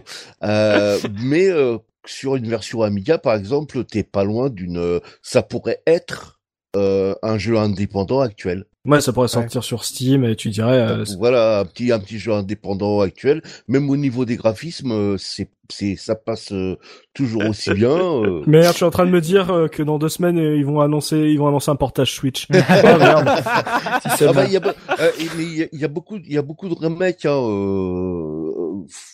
en tapant sur Google, euh, il y, a, y, a, pas mal de remakes hein, de, de Rick Oui, c'est open bar. Hmm. C'est vraiment open bar. Et euh, non, non, niveau euh, niveau pour un joueur actuel, je serais tenté comme Oli de de le faire jouer avec les vies infinies parce que le mec comprendrait pas quoi. Hmm. Au bout de 30 secondes. D'accord, ça serait ça serait un peu trop frustrant pour toi, tu penses aujourd'hui Je je pense, je pense avec l'habitude actuelle des, des des joueurs, je pense que ça serait un peu trop trop, frustrant. Mais sinon, il, il passerait, euh, il passe toujours aussi bien pour moi. D'accord, ok, donc euh, bah c'est en, tout cas c'est un bon argument parce que c'est rare les jeux de cette époque qui euh, passent bien en termes de gameplay encore aujourd'hui, qui ont un truc un peu un feeling assez fluide et tout. C'est ils sont assez rares euh, euh sur ce point de vue-là euh, aujourd'hui. Moi, si je devais le conseiller, je dirais jouez-y entre potes à l'apéro. genre chacun fait ses CV et celui à la fin qui finit avec le moins de points paye la pizza. ouais, ça peut ça peut voilà être la petite carotte intéressante. ça peut être un bon petit jeu à l'apéro entre entre potes euh, si voilà et si ça en décou et je suis totalement d'accord avec Soubi euh, en fait en découverte c'est euh, c'est intéressant parce que tu dis ah non je suis plus fort que les vieux de l'époque et tout je vais je vais aller plus loin je vais pouvoir le faire et, que quand tu le connais tu fais alors c'est bon j'ai déjà vu le niveau c'est bon j'ai j'ai pas envie de me faire du mal ça va je je sais ce qui se passe à la fin je vais aller, je vais aller sur YouTube je suis assez d'accord avec Soubi là-dessus. Bah je reste avec toi Soubi tiens un point sur l'esthétique du jeu artistiquement techniquement. On a vu que voilà on est sur différentes versions. On passe de l'Amstrad, il y a du MS6, il y a de la, il y a de l'Amiga, donc euh, il y, en a pour euh, pour toutes les bourses, j'ai envie de dire. Donc euh, techniquement, artistiquement, comment tu l'as trouvé ce jeu? Moi à l'époque, je même alors sachant que j'avais la version Amstrad hein, et comme je disais en plus à côté de ça, j'avais ma SNES qui qui tournait, donc je vais pas dire que je le trouvais joli, hein, ce serait mentir, mais après on va dire avec maintenant le recul, quand je compare vraiment à l'époque où il est sorti sur les versions Amiga, Atari et euh, ce qui se faisait autour, franchement, le jeu fait très bien son boulot. Après, euh, moi, je trouve que c'est un peu trop gris à mon goût quand même au niveau euh, choix de couleurs, tu pour le, surtout le premier, et troisième niveau, c'est mhm. très très grisonnant avec, mais au moins ça permet de faire ressortir tout le reste et bah justement les tout ce qui est les trucs, les structures en bois, les les mhm. items, les ennemis qui sont plus justement sur les teintes oranges. Mais euh, voilà, après du coup l'Égypte est, euh, est superbe parce qu'on reconnaît vraiment l'esprit pyramide égyptienne là-dessus. Il y a aucun souci parce que tu vois typiquement en fait le la partie aztèque à part justement les, on va dire plus ce qui est sculpture et euh, indigène, tu, tu reconnais. Mais au niveau des corps, moi je retrouve pas véritablement le l'esprit, euh, on va dire. Hmm. Euh, Amérique du Sud. Donc voilà, je suis plus mitigé. La, la partie pyramide, moi je trouve fonctionne vraiment très très bien. le château, bah, alors là c'est on retourne dans du gris gris pierre gris, donc c'est très classique. Mais on a nos nos petits nazis qui qui apparaissent. Et après on termine par du super bien flashy, bien bleu avec des missiles partout pour pour le dernier niveau. Donc là ça pète ça pète dans tous les sens. voilà, ils se ils sont fait plaisir. Donc voilà, moi je trouve que techniquement il fait très bien le job. J'aime beaucoup par contre tout le travail, euh, on va dire BD, euh, humour, euh, SD, les animations, tout ça, parce que ça, là ça ça marche vachement bien. Euh, ton ton personnage avec son côté super déformé et sa bouche qui fait presque les, un tiers du personnage. Moi je mm. trouve que ça marche très bien. Les petits bonhommes ou toi ou les bonhommes quand tu leur tires dessus là qui partent sur les côtés qui vont j'adore, ça, ça, me fait ça me fait hurler de rire.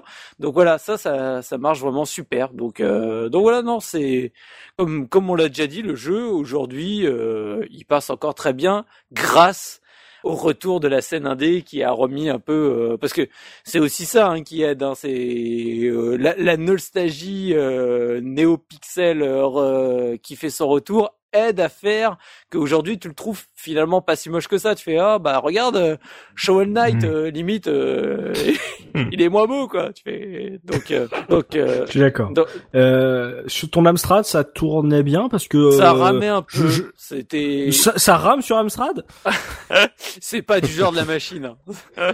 Les bâtons de dynamite font ramer le l'Amstrad j'ai remarqué. Aïe. Donc donc il y a des il y a des moments où où ça, où ça ramouille quoi. C'est mais si tu veux, en soi, ça me choquait pas à l'époque. Euh, quand, quand je faisais du shmup sur ma SNES, ça ramouillait sévère, donc euh, ça, ça, faisait presque partie du truc, tu vois. C'est presque, tu dis, en fait, ça a été mis exprès pour m'aider à mieux anticiper les pièges ou tu vois c'est le bullet time avant l'heure le bullet time technique. C'est ça quand, quand t'es passé en 60 Hz sur un jeu tu fais non ça va trop vite qu'est-ce qui se passe là c'est en mode full accélération qu'est-ce qu'il y a? Donc euh, donc voilà donc oui sur Amstrad euh, c'est beaucoup moins fluide que pareil de nouveau sur Amiga ou Atari ST mais en même temps je, n'ai quasiment pas connu de jeu qui ramait pas sur Amstrad hein, de mémoire. Hein. Il y avait toujours quelque chose qui ça faisait hmm. ça faisait presque partie de la machine pour moi. Tu vois, limite ce serait fluide, ça me choquerait. tu vois, qu'est-ce qui se passe?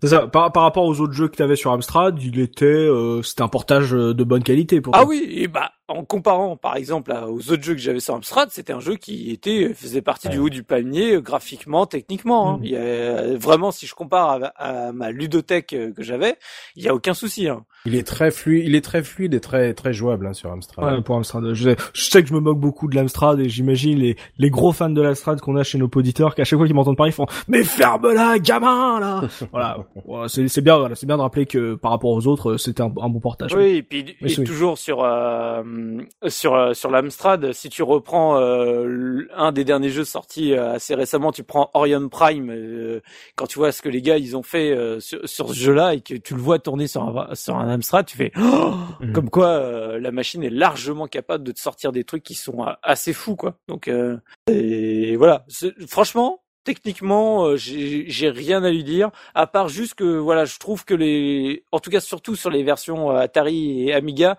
je trouve que c'est un peu tristoun pour euh, le niveau 1 et euh, le niveau 3 au niveau euh, couleur et décor quoi. Mmh. Ouais, c'est vrai que le côté cartoon aurait pu voilà, ils auraient pu un peu plus se lâcher dans les décors. Euh, Oli, toi, tu les trouvais comment ta version Amiga par rapport à ce que tu jouais? C'était un, un jeu propre, un jeu beau ou tu as noté aussi une petite déception comme un peu comme Soubi sur on va dire le, le, manque de couleur et de on va dire de, de variété dans les décors? Ah non, pas du tout, c'est c'est la meilleure version bien sûr.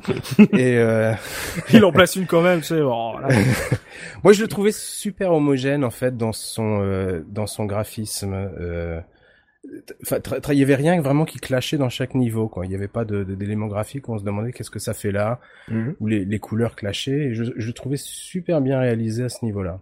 Et le côté animation, comme on l'a dit justement, qui crée juste ce décalage un peu cartoon, euh, ça, ça t'a plu ou euh, t'aurais aimé un truc un peu plus euh, euh conventionnel, pas forcément réaliste, mais un, un truc un peu moins euh, gamin? Moi, en fait, le, côté cartoon me rappelait, euh, et je, l'ai appris après en visitant le, le site de Simon Phelps, me rappelait un, un dessinateur qui s'appelait Mordillo.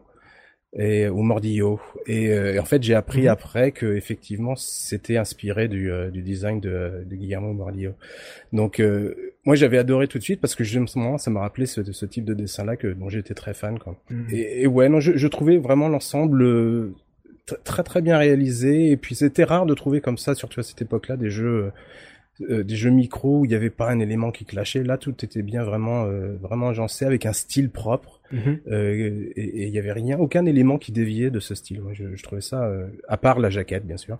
Mais je trouvais ça excellent. D'accord, ouais, donc pour toi c'était un... même s'il est un peu pas forcément minimaliste, mais qui le, le design fait est très est très peut et peut être euh, jugé assez sobre. Pour toi, c'était un jeu à l'époque quand tu l'as fait sur euh, Amiga, c'était un jeu, euh, sa fluidité, les animations, c'était un, un, un, très bon cru. C'était, tu voyais que c'était un truc bien fini. Ouais, c'était pas non plus, enfin ça, ça t'en mettait pas plein les yeux, mais en fait, vu que c'était homogène et vu que c'était très délibéré en fait dans son dans son mmh. dans son design, c'était minimaliste, mais tout était tout était comme ça euh, et ben ouais, ça, ça l'ensemble en fait euh, faisait que c'était un, un, jeu très agréable visuellement en tout cas. D'accord, ouais, il y avait un côté un peu euh, genre on n'essaye pas d'être clinquant euh, gratuitement. Non, pas du tout. Ok. Tosmo, t'es d'accord avec Oli sur ta version Atari ST parce que il a dit que l'Amiga était mieux, hein, donc. C'est les mêmes presque. c'est les mêmes. C'est les, mêmes. C'est les mêmes. Euh, non, moi je suis tout à fait d'accord avec lui hein, parce que effectivement c'est je vais le, je vais, le répéter, c'est homogène. C'est-à-dire que c'est en même temps, en même temps, comment dire, agréable à l'œil, mais fluide, jouable. Euh, et comme on a dit tout à l'heure au niveau du gameplay, tu sais pourquoi tu te plantes. Mhm. C'est pas lié à, un défaut de programmation, euh, parce que combien de jeux à cette époque-là, tu avais des, euh, tu avais des, comment dire, tu avais des des hitbox complètement pétés. de voilà, bah tu prends euh, Shadow of the Beast. Oula, fais gaffe, tu vas t'attaquer un truc. Le... Là, euh... attends, mais le truc, dis pas de grand mot. Le, truc, c'est non, c'est merdique. C'est une démo technique monstrueuse, mais euh, le, On va avoir des problèmes. mais c'est pas un jeu, c'est pas un jeu. mais c'est pas, c'est pas un jeu. Alors que là, c'est le jeu qui m'a fait acheter l'Amiga, mais il, il est. Il est ah, moi aussi, moi aussi. Moi aussi, mais euh, voilà quoi, parce que t'arrives chez un pote et il, te fait euh, ah toi t'as la resté, regarde moi moi la Mia, euh, regarde comment il fait. regarde comment mon parallaxe il est trop beau. voilà quoi, donc, ton jeu c'est de la merde. oui mais mon parallaxe il est trop beau quoi. Bon, voilà quoi, donc du coup mais là non non justement sur ce jeu-là t'as vraiment tous les éléments. Euh, qui font que ça marche. Par contre, il y, a un truc qui me perturbe, c'est les endroits où tu peux t'accrocher sur les murs je trouve qu'ils sont pas assez euh, visibles. Ah ouais, c'est hein. discret. Hein. Ouais, tout ah, à fait. C'est oui, tout à fait. Ouais, ouais, je pense qu'ils ont fait. Ce serait trop facile autrement. oh non, mais attends, le truc, le truc un peu facile, c'est vrai. Mais c'est vrai que je suis d'accord avec toi, Soubi, c'est que tu sais, mais comment je saute, comment je saute, et tu sautes, ah, mais c'était des briques. Ah, d'accord. c'est le jeu troll, hein. Il faut, faut jamais l'oublier quand on s'y remet. Exactement, c'est ça. C'est le, le jeu ne, ne pardonne rien. Donc, euh, Atari ST, apparemment, c'est pareil les fans de voilà Shadow of the Beast hein, bien sûr hein, ne les écoutez pas parce qu'avec leurs conneries on va se faire fermer là attends euh, c'est possible. Euh, dessinateur de la case rétro biscotte bonsoir euh, oui c'est moi qu'est-ce que tu en penses de de ce jeu série Dangerous euh, il te il, il te plaît à l'œil tu le trouves homogène aussi comme euh, tes camarades? Oui bah je vais pas je vais pas euh, parce que, attends toi t'avais la version Amstrad hein mais alors j'ai commencé par la version la version DOS. j'ai commencé à la version Amstrad et après je suis passé sur la version DOS. J'ai beaucoup plus de vers de souvenirs de la version DOS parce que là, dans les mhm. révisions, justement, j'ai retourné voir, je suis retourné voir un petit peu ce que ça donnait sur Amstrad, mhm. et euh, dans ma tête, c'était quand même euh, plus joli que ça, et c'est surtout parce que j'avais les souvenirs de la version Mais, ah ouais, parce que moi, alors, je sais, alors je j'ai pas beaucoup d'affect avec le les jeux DOS, euh, mais je les trouve toujours un peu chum. les jeux DOS, c'est un peu comme quand tu mets des, des filtres dégueulasses sur tes émulateurs Mega Drive. J'aime pas les aplats de couleurs ou ce genre de choses, mais là sur un, un, un petit jeu homogène comme euh, comme Rick Dangerous, on s'approche de la version Amiga sur la version DOS ou euh, il y a des différences Ah bah là je pourrais pas te dire parce que j'ai jamais vu la version euh, Amiga ou Atari euh, tourner. Tosmo, toi qui toi qui connais les bonnes ROM, les bons coins, les, les, bons dealers de ROM. Euh, alors graphiquement, ça se rapproche de vraiment, vraiment, vraiment. Après jouabilité, je l'ai pas lancé, Ah. euh, donc je pourrais pas te dire, mais euh, graphiquement, ça se rapproche. Ah. euh, Alors, euh, pour une recherche Google en direct live et un visionnage en direct, Oui. oui, ça se rapproche de la version Amiga, mais ça correspond exactement au descriptif que tu viens faire, c'est-à-dire que ça fait des, des couleurs qui sont assez chum, ça fait des... Merci. Enfin,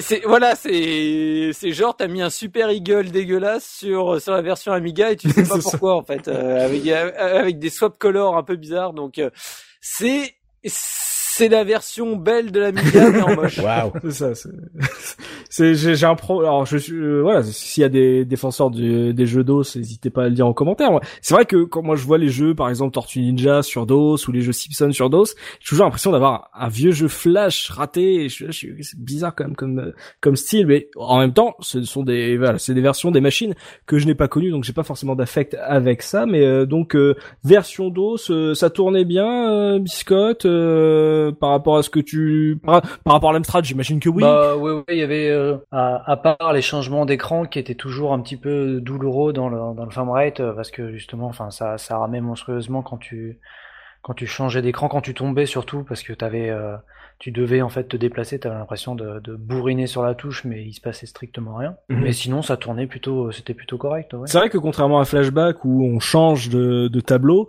là il y a quand même un petit scrolling qui te fait passer du premier tableau au deuxième tableau. Donc j'imagine que si c'est mal programmé, euh, bah t'as l'impression d'être à 2 FPS et de et de rater ta chute. Ça pouvait être aussi un problème sur euh, certaines machines un peu moins euh, puissantes. Euh, Tosmo, euh, si on a envie de se faire le jeu euh, sur une machine de l'époque, euh, faut vraiment le faire que sur Amiga ou euh, ou la ta- version Atari ST, ça peut faire le job aussi. Amiga, Atari ST, c'est les mêmes versions. Bon, on va dire maintenant, euh, maintenant, euh, fait- faites-le sur Amiga parce que euh, Voilà. bah, euh, euh, sûrement les, sûrement les, sûrement les digi- les, les Parce euh, que la, la musique ennemie euh, Non, dans le jeu est un peu meilleure. sûrement, ouais, on va dire sûrement les bruitages sont euh, euh, quelques quelques kilohertz au-dessus, donc euh, un peu moins crade, mais euh, la numérisation était peut-être est peut-être un peu moins crade, mais c'est franchement pas, euh, Il y a pas une grosse différence. il y a vraiment pas une grosse différence, quoi. Il y, y avait aussi le son des ennemis euh, Oui. sur Amiga, sur euh, Atari ST pardon. C'est-à-dire, Le quand il meurt, le- l'espèce de waouh. ah, oui, oui, oui, tout à fait, oui, bien sûr. Ok. Oui, oui, oui. Bon bah voilà, euh, testez la version Amiga, euh, Atari ST, lancez-le deux secondes sur Flash pour voir comment c'est. Ça peut être aussi bien, mais en tout cas, si vous voulez faire une version d'époque, voilà, les, les versions At- Amiga, Atari, ça peut valoir le coup. Puis de toute façon, si vous êtes fan de l'Amstrad, euh, voilà, c'est aussi un petit kiff aussi de se de, de jouer à un portage Amstrad. C'est tout quand on connaît la, la, la supérieure version, c'est toujours assez euh, drôle. Voilà, lancer Final Fight sur Amstrad, vous allez vous marrer. Euh, bon bah en tout cas voilà artistiquement on a parlé d'un jeu euh, homogène euh, avant de parler euh, revue de presse de voir comment le jeu a été noté à l'époque. On va se on, va rigoler un coup on va faire une pause musicale avec Biscotte. Biscotte euh, on parle d'un jeu micro euh, de la fin des années 80 il y a pas énormément de musique donc euh, vas-y par- par- parlons un peu du son. Régale te dire. Bah ça va être court. euh, comme le jeu à- comme comme TCV Parce que à part euh, le thème principal, toutes les musiques que tu vas retrouver en début de niveau, ouais euh, c'est des musiques euh, connues et, et surconnues en fait qui ont été utilisées. donc la musique d'Égypte, j'ai pas j'ai pas son nom, mais euh, c'est enfin voilà c'est. euh, Alors, je sais pas si c'est. Alors, j'en sais un peu dans la marche. Je suis pas super euh, calé en musique. Je vais peut-être euh, faire une polémique. Euh, Est-ce que c'est dans le niveau euh, de l'Égypte qu'il y a la sonorité de Mohamed Couscous oui, il me semble, il me semble. Vous connaissez Ouais, euh, enfin, Je sais oui, pas oui, qui. oui, mais- c'est un vieux. Oui, je C'est un, oui, vieux truc semble, dégueulasse des années semble. 90. Mohamed Couscous. D'accord. Mais c'est tiré de quelle musique? Parce que j'imagine que la basse c'est pas Mohamed Couscous. Mais je connais. Non, non, parce que j'ai eu un j'ai eu un Roland de vieilles chansons racistes euh, françaises du début des années 90 et quand j'ai écouté la musique, je fais wow. Et du coup, je me suis dit qu'en fait, ça, ça, ça, c'était tiré d'une vraie musique et que moi, on m'avait perverti mon cerveau quand j'étais Bah, enfant. écoute, en fait. là, Non, mais tout c'est- seul là Ouais, enfin. hein. c'est les mecs qui sont partis. ils sont- C'est ça, les mecs ils sont partis, ils me laissent ramer. Ouais, mais c'est c'est tiré de quelle musique ça? Parce que justement, c'est un, c'est- on va dire c'est c'est tiré d'une vraie musique, mais c'est quoi la, la musique d'origine? Eh ben, là je, je pourrais pas te dire. Vas-y, vas- bah, parle-nous des musiques, je vais chercher dans mon coin. D'accord. Euh, donc euh, la musique est quand même créditée euh, pour euh, Dave Pridmore. Euh, donc bah pareil, il n'y a pas beaucoup d'informations sur euh, cette personne à part que euh, bah, comme à l'époque ils étaient vraiment touche à tout. Donc on le retrouve sur sur plein de jeux en design, en programmation et en audio. Donc, bah, comme on a déjà écouté le thème principal en début de podcast, euh, là, je vais vous faire une petite, je vous ai fait une petite compile en fait de toutes les musiques d'intro des débuts des niveaux. C'est vraiment tout ce qu'on a au niveau musique, puisque le reste des niveaux, on avait strictement, euh, strictement rien en, termes de, en termes de. Il y a un petit côté euh, Doom, euh, Hit Software dans le fait de reprendre vraiment la, une musique existante, mais là, c'est vraiment plagiat total en fait ce qu'ils ont fait. Ah bah oui, totalement, oui, mais toutes les, toutes pour tous les niveaux en fait, c'est des musiques qui sont euh, plus ou moins célèbres à la toute fin du jeu. Euh, donc mm. quand on te remerciait d'avoir joué, tout, voilà, t'as as fini le jeu. Euh, J'ai pas connu. Tu, tu retournes à Londres et euh, t'as la musique, une musique de Londres et ça finit par une sonnerie de Big Ben et le, le jeu finit comme ça. En fait, tu finis le jeu. Voilà, ta récompense, c'est que t'as le, le, son des cloches de D'accord. Bon, il n'y a pas beaucoup. Voilà, c'est pas un jeu sur lequel l'Amiga a pu cracher ses tripes en fait. Ah non, Il n'y a pas énormément choix, mais en tout cas, voilà, il y avait une une bonne ambiance. Donc, euh, rappelle-nous ce que tu vas nous proposer en, en OST. Euh, donc là, bah, c'est un petit mix de toutes les musiques d'intro de, des niveaux. Euh, effectivement, bon, on va s'écouter voilà ce, ce petit medley. On se retrouve tout de suite après pour la revue de presse de Subikun. À tout de suite.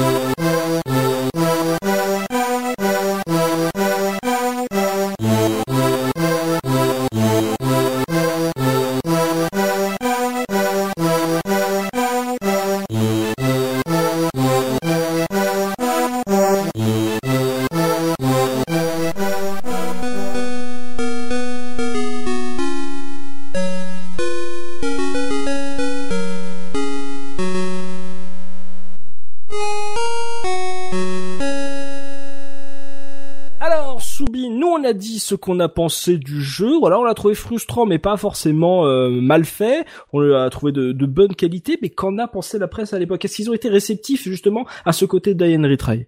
Oui, oui, tout à fait. Et puis du coup, j'en profite euh, pour euh, vous ressortir une petite pub retrouvée par notre ami Tosmo. Donc en fait, qui la pub était très simple à l'époque. ils avaient repris l'illustration de la boîte, hein, mhm. on va pas s'embêter, et avec le pitch qui est réécrit en haut, le super pitch que je vous ai dit tout à l'heure. L'aventure commence lorsque Rick Dangerous, un super-héros collectionneur de timbres, décidément, se trouve en grand danger et s'écrase avec son avion quelque part en Amérique du Sud. Donc voilà, c'est après on te dit que tu as le jeu qui sera porté sur Amstrad CPC, C64, Atari ST, Amiga et IBM PC. Donc et t'as cette illustration donc euh, qu'on a déjà parlé où en fait euh, c'est Indiana Jones, euh, enfin un clone en tout cas vraiment, mais la même tenue, euh, position un mm. peu similaire, et donc euh, avec deux screens à côté où tu peux déjà te dire, hm, c'est bizarre, ça ressemble pas trop quand même à l'illustration que j'ai juste euh, en face de moi.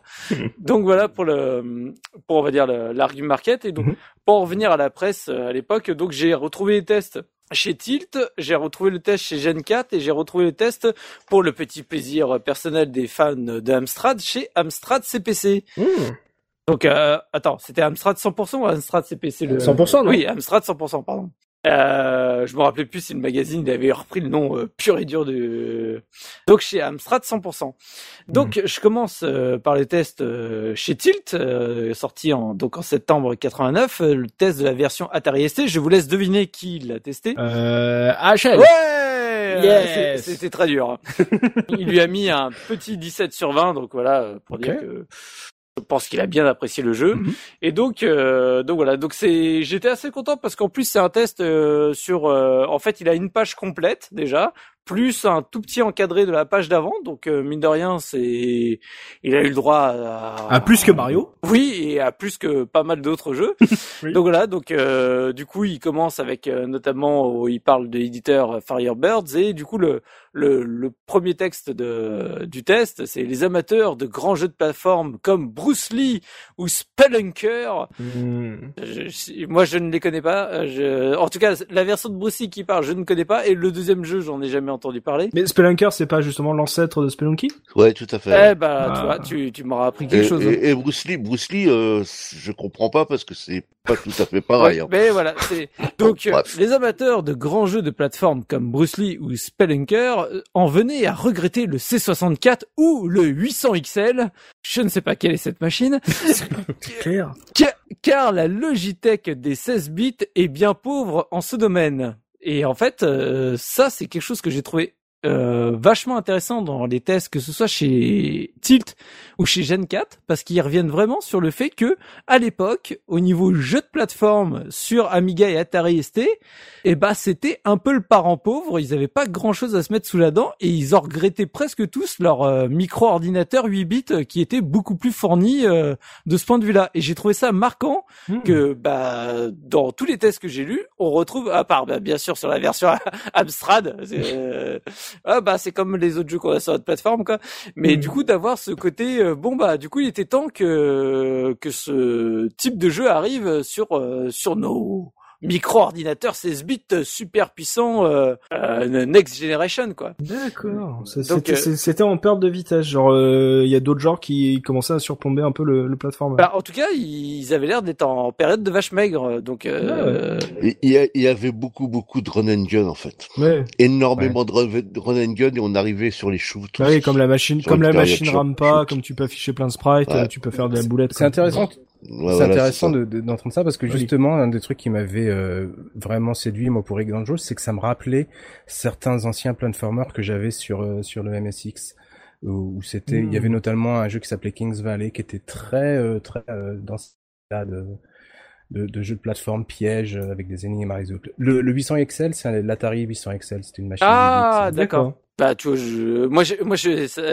c'est dans ce genre de podcast, c'est à chaque fois où on voit mon côté euh, très micro-ordinateur qui, qui m'échappe. Vraiment, que ce soit la, la ludothèque euh, micro-ordinateur 8 bits, 16 bits ou les machines euh, en elles-mêmes, euh, j'ai des grosses lacunes. Hein, je, je, connais. Donc, des fois, quand je lis les tests, je me dis, je comprends pas de quoi ils parlent. Je, je, je ne connais ni les machines ni les jeux dans lesquels ils font référence. ah, tout un tout un monde là qui qui nous échappe. Et donc alors je reviens à notre euh, à HL donc qui qui après mhm. avoir euh, fait fait cette introduction nous dit quand même que Rick Dangerous est un jeu simple, accrocheur et bourré de petites astuces à découvrir. Donc voilà, c'est un, un, jeu extrêmement sympathique. Donc mhm. bien sûr, vous vous en doutez bien, on va vous parler de la première séquence du rocher, on va parler d'Indiana Jones, puis savoir quoi en faire parce que c'est beaucoup plus facile. On mhm. détaille l'ensemble du gameplay euh, du coup euh, du, du, jeu, donc ça c'est relativement standard. Et du coup après on commence à te parler un peu bah, justement du deuxième niveau avec l'Égypte, avec des pièges encore plus tordus hein, qui, qui arrivent. Hein, forcément, on devient de plus en plus euh, euh pervers hein, au mhm. niveau euh, de ce qu'on peut rencontrer. Et après, on te parle brièvement des deux derniers niveaux où notamment où tu commences à, à, affronter les nazis. Et donc après, bah moi, ce que je trouve intéressant, c'est arriver à la conclusion du test de, de AHL, donc euh, qui où il nous dit Rick Dangerous est un jeu d'action qui vous retiendra des heures devant votre moniteur. Si vous avez beaucoup de choses à faire, évitez ce programme car c'est un soft diabolique, 666 hein, je rappelle, qui vous prendra tout votre temps. La jouabilité est parfaite. Chaque nouvelle partie vous entraîne un peu plus loin et une partie à peine finie, le joueur ne peut résister à l'envie de découvrir encore de nouvelles salles. Les commandes sont d'une grande précision et le personnage répond parfaitement, ce qui est fondamental dans ce type de programme. De plus, les graphismes sont très agréables, dans un style très BD, un jeu passionnant, HL. Eh ben, c'est assez proche de ce qu'on a dit. Voilà, donc euh, c'est ce que je disais. Il a, il a bien apprécié le jeu, hein, aucun souci. Mhm. Le mois d'après chez Tilt, du coup, on avait le test. Euh, alors là, en micro, en euh, micro paragraphe de la version Amstrad et Amiga. Version Amiga de nouveau testée par AHL, mais en gros, il dit bah c'est simple, c'est la même chose que la version Atari ST, sauf au niveau du son qui est un peu meilleur. Mais il regrette de ne pas avoir de cheat code pour choisir son niveau. Évidemment. J'ai trouvé ça euh, fabuleux. Il avait qu'à acheter ma version. Lui. Et du coup, la version Amstrad. Alors, j'ai une question. Euh, HL, il a un frère? Je crois pas. Mais après, je n'ai pas lu la biographie Parce que- d'HL. Du coup, il est signé, le test est signé Jacques Huyglacourt. Ah Et ça me semblerait, enfin, je, Oui. sachant que juste derrière, t'as AHL en bas qui c'est AHL, donc je me dis, merde, ça se trouve, il a un frère, je, je suis pas au courant. Et donc, Il se taperait pas double pige pour éviter le fisc Donc- donc celui-là est signé par euh, JHL au lieu de AHL. Et donc il dit, bah voilà, c'est toujours un très bon jeu. Et son seul regret, c'est les transitions un peu brutes entre chaque écran et notamment que il note que les niveaux sont moins longs sur la version Amstrad. Ne connaissant pas par cœur les deux versions Amiga et, et Amstrad, je, ne- je ne sais pas du tout s'il y a une vraie différence en termes de level design entre les deux jeux. Ouais. Oui. Parce que- En Ouais, fait, euh, le- sur les machines 8 bits, Hmm. t'as les euh, le niveau 1 et 2 sont deux fois plus, euh, enfin sur les versions 16 bits, les deux les niveaux 1 et 2 sont deux fois plus longs. Donc en les fait, t'es en train de me dire que je suis allé encore deux fois moins loin que ce que j'imaginais dans mes souvenirs. quoi. Ah ouais, il, y a, il manque des tableaux. Ouais, il y a, il y a 50, 50 tableaux en plus, en fait, sur le Ah ouais. attends, il y a 50, po- euh, c'est euh, 50 euh, tableaux en plus sur la version 16 bits ou 50 tableaux en moins sur la version 8 bits? C'est quoi la, la version de base en Enfin, fait? c'est la version euh, Atari. Ouais, ouais. La- la- ouais, c'est la version Atari, la version de base. D'accord. Ok. Ah bah c'est ouais. Ok. Il y a une différence. Hein, voilà. euh, faites attention. Euh, ok. Je, bah, je, c'est bien de donc après, donc euh, on a le, le test euh, cette fois-ci du côté de, de Gen 4 où le test euh, commence par un, en gros c'est un peu comme un descriptif de film. Ton héros part à l'aventure, euh, son avion s'écrase, mais c'est pas grave, euh, on s'en sort de, in extremis, on, on démarre euh, dans, en, gros dans, dans des ruines, et etc. Mhm. Puis après, on va décrire un peu le matos, notamment bah, ce que t'as, euh, dynamite, euh, pistolet 6 balles. Et en gros, on vous dit, voilà, vous êtes Rick, un aventurier intrépide, et il vous faudra maîtriser votre joystick à la perfection pour vous en sortir. Maîtrise ton joystick, mon gars. Ah oui. Sans maîtrise, la puissance n'a. Donc du coup, je, euh, on continue ensuite avec un jeu d'arcade avec de nombreux tableaux qui s'enchaînent d'un genre qui jusqu'à maintenant était assez rare sur Amiga et ST, mais très répandu sur les 8 bits. On en revient à ce que je vous ai Encore une fois. oui, oui, c'est et même dans l'avis après de parce qu'il y a trois testeurs qui donnent leur avis, de nouveau on repointe ce truc-là. C'était ah du coup ce type de jeu arcade c'était super présent sur 8 bits, mais bizarrement euh, complètement absent sur 16. Et je suis super content de l'avoir enfin retrouvé parce qu'il y a y a que ça de vrai pour Mm. euh, après une dure journée de travail euh, de de se faire. Non mais c'est vraiment ce qu'il écrit. Hein. C'est- fait euh, c'est un excellent moyen de se détendre après une dure journée de travail et en plus entre parenthèses moi travailler en gros tu sais mais puisque en fait son travail c'est de tester les jeux donc donc voilà donc c'est- du coup je vous invite à lire les, les trois avis euh, des trois testeurs parce que c'est vraiment intéressant. Ils ont vraiment euh, aimé le jeu. Il y a aucun souci puisque le donc euh, chez Gen 4 il a eu 90% d'intérêt et le Gen d'or. Donc euh, Ah voilà. oui. donc euh, de nouveau très bon jeu.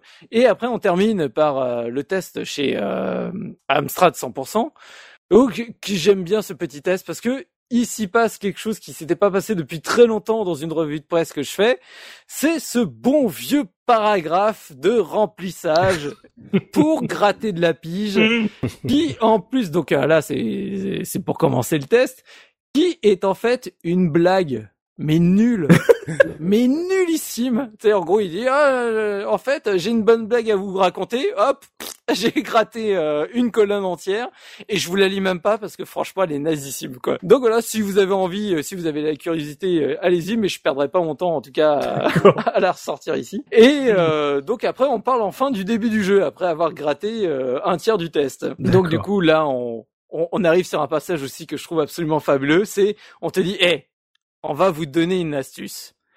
Au début du jeu, en gros quand il y a le caillou qui te court après, tu fonces, tu fonces, tu fonces sans réfléchir jusqu'à ce que tu puisses te débarrasser du caillou. Je vous jure que c'est écrit comme ça quasiment. Et derrière, on te dit, non, mais on vous donne cette astuce parce que moi et un autre testeur, on a mis quand même presque un quart d'heure avant de trouver cette solution. T'es là, tu fais, euh, mec, quand j'ai fait le jeu, je devais avoir 8 ans et au bout de 30 secondes, j'ai compris ce qu'il fallait faire. hein. Je veux pas être méchant et, euh, et j'étais pas non plus une flèche à l'époque, hein, donc euh, enfin, je, je comprends pas. Je que que tu échoues plein de fois parce que parce que la course poursuite avec le rocher, t'as plein de petits pièges à la con, euh, donc forcément tu te fais avoir plusieurs fois. Mais pas comprendre le principe que t'as le caillou et oui de toute façon t'as pas le choix d'aller à droite au tout départ parce que sinon tu te fais rouler dessus. Je je, comprends pas. Et de là à dire euh, en plus on vous donne l'astuce. Donc en gros nous en sommes à un premier paragraphe t'as rien. Deuxième paragraphe, on te donne une astuce bidon qui te sert à rien. Tu fais, ok, le, le, test, il est bon là. Là, on tient le. Donc après, euh, c'est euh, ces deux passages vraiment absolument sans aucun intérêt. On arrive enfin plus sur la description du jeu où on va vraiment plus te décrire les environnements avec euh, bah on te parle d'abord de, de, toute la partie aztèque puis après la partie Égypte et, qui finit après sur euh, sur les parties avec euh, le château et et le le camp nazi mhm. et du coup on termine pareil avec une petite par contre là un dernier paragraphe avec un titre en gras de paragraphe que j'aime beaucoup avec une petite référence à un chanteur que j'aime beaucoup où c'est écrit beau beau beau beau et bon à la fois. et donc ça j'ai trouvé ça génial. J'ai fait bon allez ça rattrape euh, tes deux premiers paragraphes absolument nul à chier. Donc voilà. Pour ceux qui, j'espère que vous, vous avez reconnu la référence. Est-ce que vous avez reconnu la référence? Euh, Absolument pas. Non. Euh... Ah, je, sais pas, je suis désolé. Mais c'est pas une pub? Non, c'est une chanson. Grand, ah, grand auteur. Jacques Brel. Jacques Brel. C'est Brel ça Vous connaissez pas cette chanson? Bah alors, je, je, c'est pour ça que je voulais quand même en parler un peu parce que c'est une chanson que j'adore, que je trouve absolument magnifique. Donc c'est la, la chanson s'appelle Jackie et donc euh, la chanson c'est en gros. Je suis désolé. En gros, et donc en fait euh, le, la référence c'est parce qu'à la, en gros dans son refrain de la chanson il dit il aimerait juste une heure être beau beau beau et con à la fois. Parce qu'en fait il critique le fait que lui il est très intelligent mais très moche mais qu'il aimerait des fois avoir le rôle inverse c'est-à-dire d'être juste un beau gosse et mais, mais être très con quoi.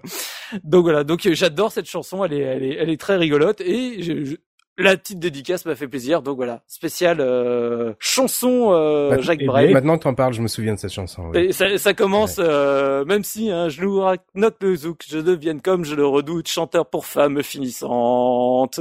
Il aura fallu attendre huit saisons pour entendre Soubi chanter dans un podcast de la case rétro. Je crois que là, on a du truc que les content d'être venu. ah là, voilà, là, on t'a régalé, Oli, t'as vu là?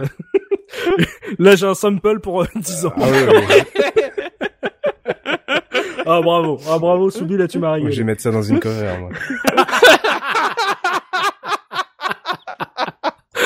Qu'est-ce qui se passe? Ah, c'est dangereux, hein. Ah oui, là, c'est dangereux. Donc voilà. Donc euh, après cette petite parenthèse rigolote, donc bien sûr, bah, ils disent que le jeu est très très beau, hein, forcément vu le, le, titre du paragraphe. Mhm. La seule chose qu'ils regrettent, c'est finalement le, le jeu en tableau par tableau plutôt qu'un vrai scrolling euh, fluide tout au long du jeu. Mais par contre, on dit voilà, l'animation est quasi parfaite. On a du mal à se détacher du jeu dès qu'on l'a lancé. Donc voilà, c'est du tout bon quoi. Donc le test commence très mal, mais finit très bien. Donc c'est voilà, c'est c'est pardonné. C'est pardonné. Et voilà, j'ai terminé avec la revue de presse. et bah ouais, il a été euh, très bien noté, il a été vu comme un, un gros jeu de l'époque et euh, effectivement, ils ont noté le fait que bah les plateformers action, c'était euh, sur les micro 16 bits, c'était un peu rare. Donc du coup, c'est c'est aussi peut-être ça qui a qui a qui a fait parler du jeu un peu plus à l'époque dans les magazines et qui a un peu attiré les, joueurs vers ce vers ce titre, peut-être voilà que ça a permis à certains joueurs de de s'y intéresser c'est. Ok, merci Soubi. Bon, on va pouvoir passer aux anecdotes maintenant avec Biscotte, histoire de voir si on a oublié quelques petites choses croustillantes sur ce jeu, Biscotte. Alors avant de commencer, je ne vais pas chanter, je vous le dis tout de suite. Ah merde, je suis déçu. euh, oui, donc euh, bah, plusieurs choses. J'ai trouvé des choses euh, assez intéressantes. On, trouve des, des documents de, de, recherche pour le pour le projet en fait sur la toile, mhm. euh, notamment sur un, un site d'un des développeurs du, du, jeu. Ouais. Alors c'est des documents que j'avais trouvés ailleurs, mais on les retrouve là concentrés avec des petites anecdotes sur le développement qui sont qui sont assez intéressantes. Mhm. Bah c'est c'est toujours très intéressant ce genre de, de documents. Oui, totalement, oui. Euh, dont une que j'aime bien, c'est que le bâton qui euh, que Rick utilise pour euh, étourdir les ennemis, euh, mhm. il pensait le prévoir. Truc qu'on s'en sert jamais. Qu'on s'en sert strictement jamais, oui, parce que ça sert à rien, puisqu'on est toujours bloqué par l'ennemi. Mais c'est surtout que la hitbox de l'ennemi est tellement grosse que et ton, et ton bâton est tellement petit que le risque est voilà, ne, ça vaut pas la chandelle. Donc il pensait utiliser le, le bâton aussi pour traverser des fossés comme une comme une perche en fait de de saut. Ah, ok, d'accord. Ça, c'est une idée qui a été qui a été abandonnée. Une autre idée que, qui était assez amusante dans un niveau, euh, des ennemis poursuivaient Rick et s'ils arrivaient à le rattraper, on se retrouvait dans une espèce de, de prison. Et là, on avait le choix entre quatre portes. Ok. Euh, quatre quatre sorties. Donc deux, c'était la mort instantanée. Mais oh. une, ça te faisait sortir. Ouais. Et la dernière, ça te faisait revenir au début du jeu. Mais c'est des sadiques les gars. D'ailleurs, on l'a pas dit en fait euh, pendant le pendant qu'on parlait du du gameplay, mais dans le troisième euh, troisième euh, niveau en fait dans le château, il y a plusieurs passages à certains endroits et si on se trompe de passage, on revient en fait avant dans le niveau, donc il faut retraverser encore une fois le niveau et retraverser. C'est des warp zones quoi. Ouais. en fait, le, j'imagine le, les bureaux des développeurs, en fait, c'était des salons SM. Hein, c'est c'est ça. Si j'étais un joueur, qu'est-ce que je ferais? Ah bah j'irais là. Bonne idée. On va mettre un piège ici. Super. Ok, donc euh, des prisons, enfin une, une cellule euh, euh, de, de ces morts, euh, abandonnés, fort heureusement, j'ai envie de dire. Oui, une idée qui a été qui a été abandonnée. Par contre, une idée qu'ils ont gardée et euh, et que les heureux acheteurs en fait du jeu avaient. Alors, je sais pas si la version française il y avait il y avait ça qui était fourni avec le jeu, mais dans la version américaine, donc il y avait une petite BD qui était offerte dans le jeu. Oh. Donc d'une de 8 pages alors, euh, je vous mettrai le lien en fait sur le sur le post mhm. euh, de, du podcast parce que bah, je l'ai retrouvé. Je vous ai fait un petit un petit PDF qui va bien. Oh, oh, là, là, oh là là, mais on vous régale sur ce podcast là. ça chante, ça balance du PDF, euh, du document et tout. on est bien. Donc en fait, la petite BD raconte ce qui se passe avant, comment Rick Dangerous arrive arrive en fait dans, dans ce temple. Et d'ailleurs, en lisant la BD, ça m'a fait assez rire parce que la BD commence, on retrouve Rick qui est à une table dans un restaurant et il attend de faire un échange d'objets, enfin pour récupérer une, une, carte. Et bien sûr, il tombe sur des ennemis. Il attend un échange de timbres. c'est une réunion entre passionnés de timbres, ouais. Et donc, il est obligé de fuir du restaurant pour euh, s'enfuir en voiture et finir dans l'avion, ce qui me fait beaucoup penser à la scène en fait du début de Indiana Jones et euh, le Temple maudit, ouais. Voilà, euh, mhm. c'est une reprise euh, assez assez proche de, de ça. Et donc c'est une BD qui a été dessinée par euh, par Ian Gibson, qui est euh, notamment euh, dessinateur de comics, qui a, qui a, travaillé avec Alan Moore et qui a, qui a bossé sur des, des, BD comme Just Dread. Ah, donc la, BD est assez sympatoche et donc bah, vous, vous, pourrez la retrouver sur sur le sur le post. Ah, c'est cool ça. on parlait de, donc des différentes versions et des différents remakes qui existaient du jeu. Donc on a parlé de la version Flash. Ouais. À, à, une époque, le, il y avait un développement qui avait été commencé pour une version Game Boy Advance, et c'est vrai que oh, j'aurais adoré refaire ce jeu sur euh, sur GBA. Ouais, enfin le refaire 5 minutes euh, avec une ROM, hein, on est d'accord. Je tape pas 40 euros pour euh, pour me faire défoncer. Hein. Oh là là, comme tu veux. Euh, mais bon, moi, Core Design, en fait, n'a pas donné les droits pour pour refaire ce, mhm. ce développement, donc le, développement a été abandonné. D'accord. Et, euh, et, ce qui est rigolo, c'est que euh, récemment, il y a une version ColecoVision qui est sortie. Alors, c'est du homebrew. Ouais. Euh, ça s'appelle pas Rick Rick Dangerous, mais Risky Rick. Mais c'est vraiment en fait du copier-coller de Rick Dangerous, mais version ColecoVision. Très bien faite. Ah ouais? Ouais, ouais. Ah, Elle est vraiment très bonne. Même au niveau des sons, ils ont émulé les, euh, les, les, cris des ennemis quand on meurt de façon très habile. Enfin, on, a vraiment l'impression d'entendre. C'est pas du digitalisé, mais euh, ça rappelle complètement euh, le, son digital. D'accord. Ah, Et graphiquement, ça a pas l'air dégueu du tout. Hein euh... Ouais, c'est super bien fait. on mettra aussi un lien sur le sur le billet là. Ça, ça va être ça va être freestyle les notes du billet du podcast. Eh ben, je finirai par un petit speedrun. Ouais. Donc, euh, bah, il n'y a pas beaucoup de, de speedrun. J'étais étonné en fait que justement ce soit pas forcément. Parce que les gars, ils sont pas nazo quoi. Franchement. Et euh, là, le, le, sur le site de speedrun.com, en fait, le, celui qui est, qui est en tête, euh, donc, euh, se fait appeler Reboot et c'est un Allemand. Et l'année dernière, il a fini le jeu en 22 minutes 35. Oh Version version Amiga Amstrad ou version version Amiga, parce que c'est la c'est la super. Mais il a le, le record de l'année dernière? Oui. Ah, donc il est toujours dessus. alors j'ai j'ai du mal à me parce que moi 22 minutes euh, voilà je, au bout de 22 minutes euh, j'ai recommencé trois fois euh, c'est c'est du gros score il, il y a il y a des trous dans le jeu faut ou alors c'est vraiment il connaît le par cœur et ah non c'est c'est vraiment du par cœur hein, c'est pas du non plus d'accord il, traverse pas, un mur un truc comme ça non non. Et d'ailleurs en fait il y a des moments où il est obligé de, de perdre un petit peu de temps je, je pense qu'il peut encore ouais, genre les trucs comme le disait Tosmo quand t'es obligé d'attendre des pierres qui tombent des trucs comme ça quoi. Voilà ouais. Ok il y a des moments où tu peux même pas skipper meurt une fois en fait sur toute la partie il finit à, à d'accord Oh le nul Pour finir, la, la, la, musique originale dont on parlait tout à l'heure, la musique égyptienne, oui. qui a été utilisée euh, dans, dans, dans, plein de plein de mélodies. Donc c'est, euh, on a retrouvé la, la musique. Euh, merci Oli, en passant. donc la musique s'appelle Kradouja. D'accord. Donc c'est une, une vieille musique arabe. Euh, qui, qui, date de. Ouais, c'est très flou l'origine du morceau, mais c'est pas étonnant. C'est c'est le genre de morceau en fait que les, les collecteurs de, de musique folk euh, enregistraient euh, avec un ils, se, ils, ils, traversaient des pays et ils enregistraient plein de musique. Mmh. et euh, il y, a, y, a, énormément de comme ça de, de petites chansonnettes ou de musique qu'on connaît euh, dans le, le répertoire populaire mmh. qui sont issues de ces, ces trucs là donc elles avaient pas forcément de nom ou elles avaient un nom différent selon les endroits. D'accord. Ah, ça fait du bien d'avoir un musicos hein, en le nom qu'on le nom qu'on qu'on qu'on a gardé, enfin qu'ils ont gardé en tout cas, et qui circulait. Alors c'est dans les 16 000 et quelques, ça aurait été euh, effectivement Kraluja. Mais à mon avis, il y avait, il y avait d'autres origines et puis d'autres noms en fait, du même morceau. Donc c'est c'est euh, c'est le genre de musique qu'on peut utiliser. Euh...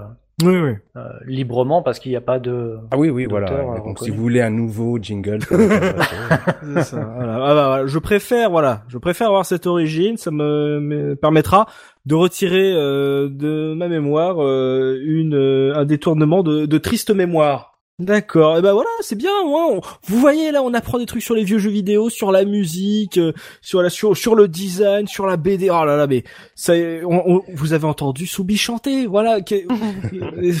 là, vous êtes heureux. Je vous referai tout le répertoire, le répertoire de Jacques Brel si vous voulez. c'est ça. Rick Dangerous, Jacques Brel, Carl Jam et on s'est fait plaisir, c'est ça. Ceux qui se sont dit oh là là, Rick Dangerous, je n'ai pas envie d'écouter parce que ça, je connais le jeu, c'est trop dur, je n'ai pas envie de savoir. Euh, voilà, ceux qui se sont, c'est un peu comme Rick Dangerous. Ceux qui ont persévéré, ah bah ils ont été gâtés, voilà, ils ont été servis. C'est tout pour les anecdotes, biscottes. oui, c'est tout. Et on va parler pognon maintenant avec Tosmo qui va nous dire combien ça coûte si on a envie de se refaire le jeu aujourd'hui. Si on a envie, si on est doublement sadomaso, tu vois, c'est non seulement on a envie de refaire le jeu, mais en plus on a envie de le payer, tu vois. Ah oui, c'est sûr.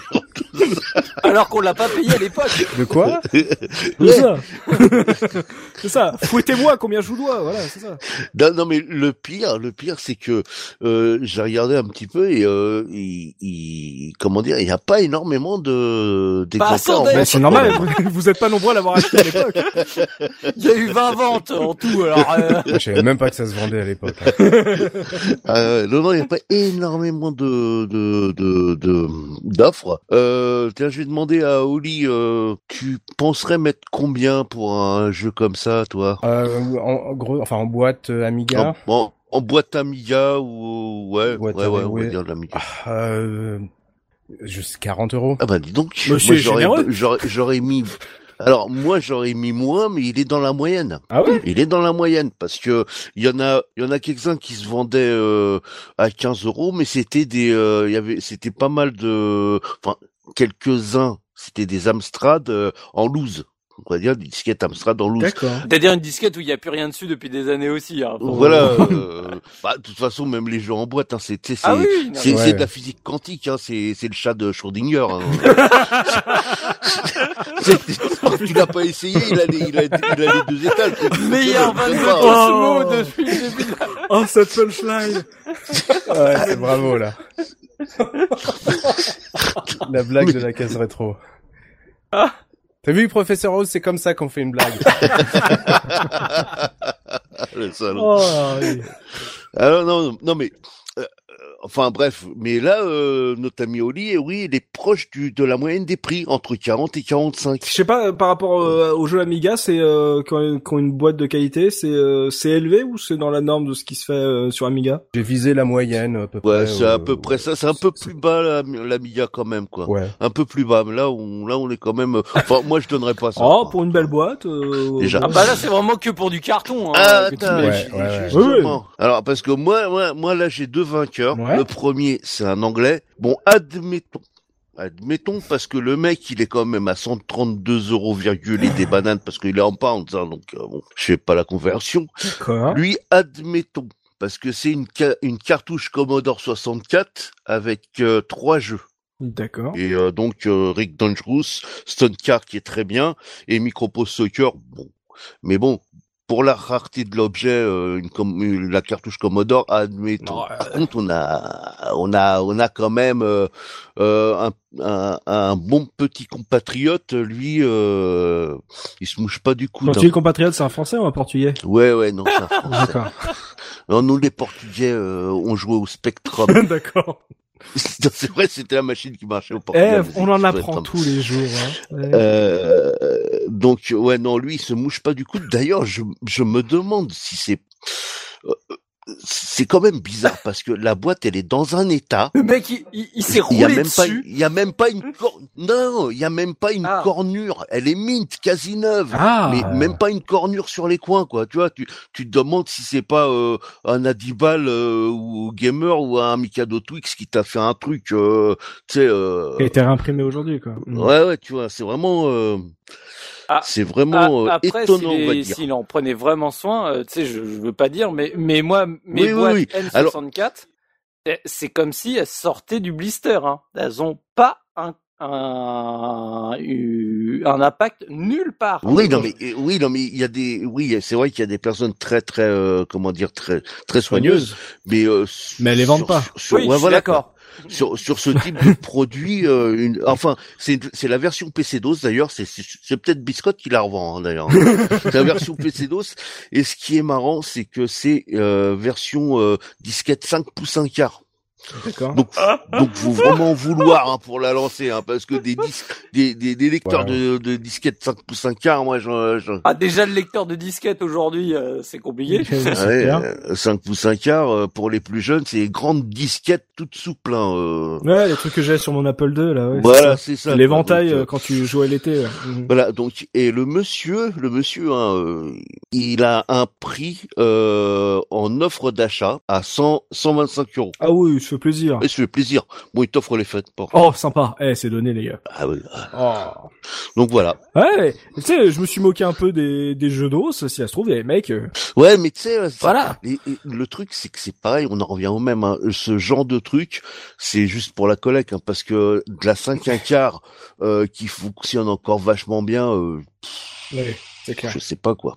T'as pas envie de l'ouvrir. Bah, euh, tu sais, c'est t'as- t'as- tu vas le mettre dans le truc, il te va te dire erreur de lecture, euh, y a rien dessus. euh. Mm. Mais c'est en plus c'est un, c'est un, c'est un jeu qui a jamais été réédité. Non, jamais. Même même sur une console virtuelle, c'est pas un jeu qui est ressorti. C'est Non, non, non, non. bon. Du pas. coup, heureusement qu'il y a des fan made euh, en Flash.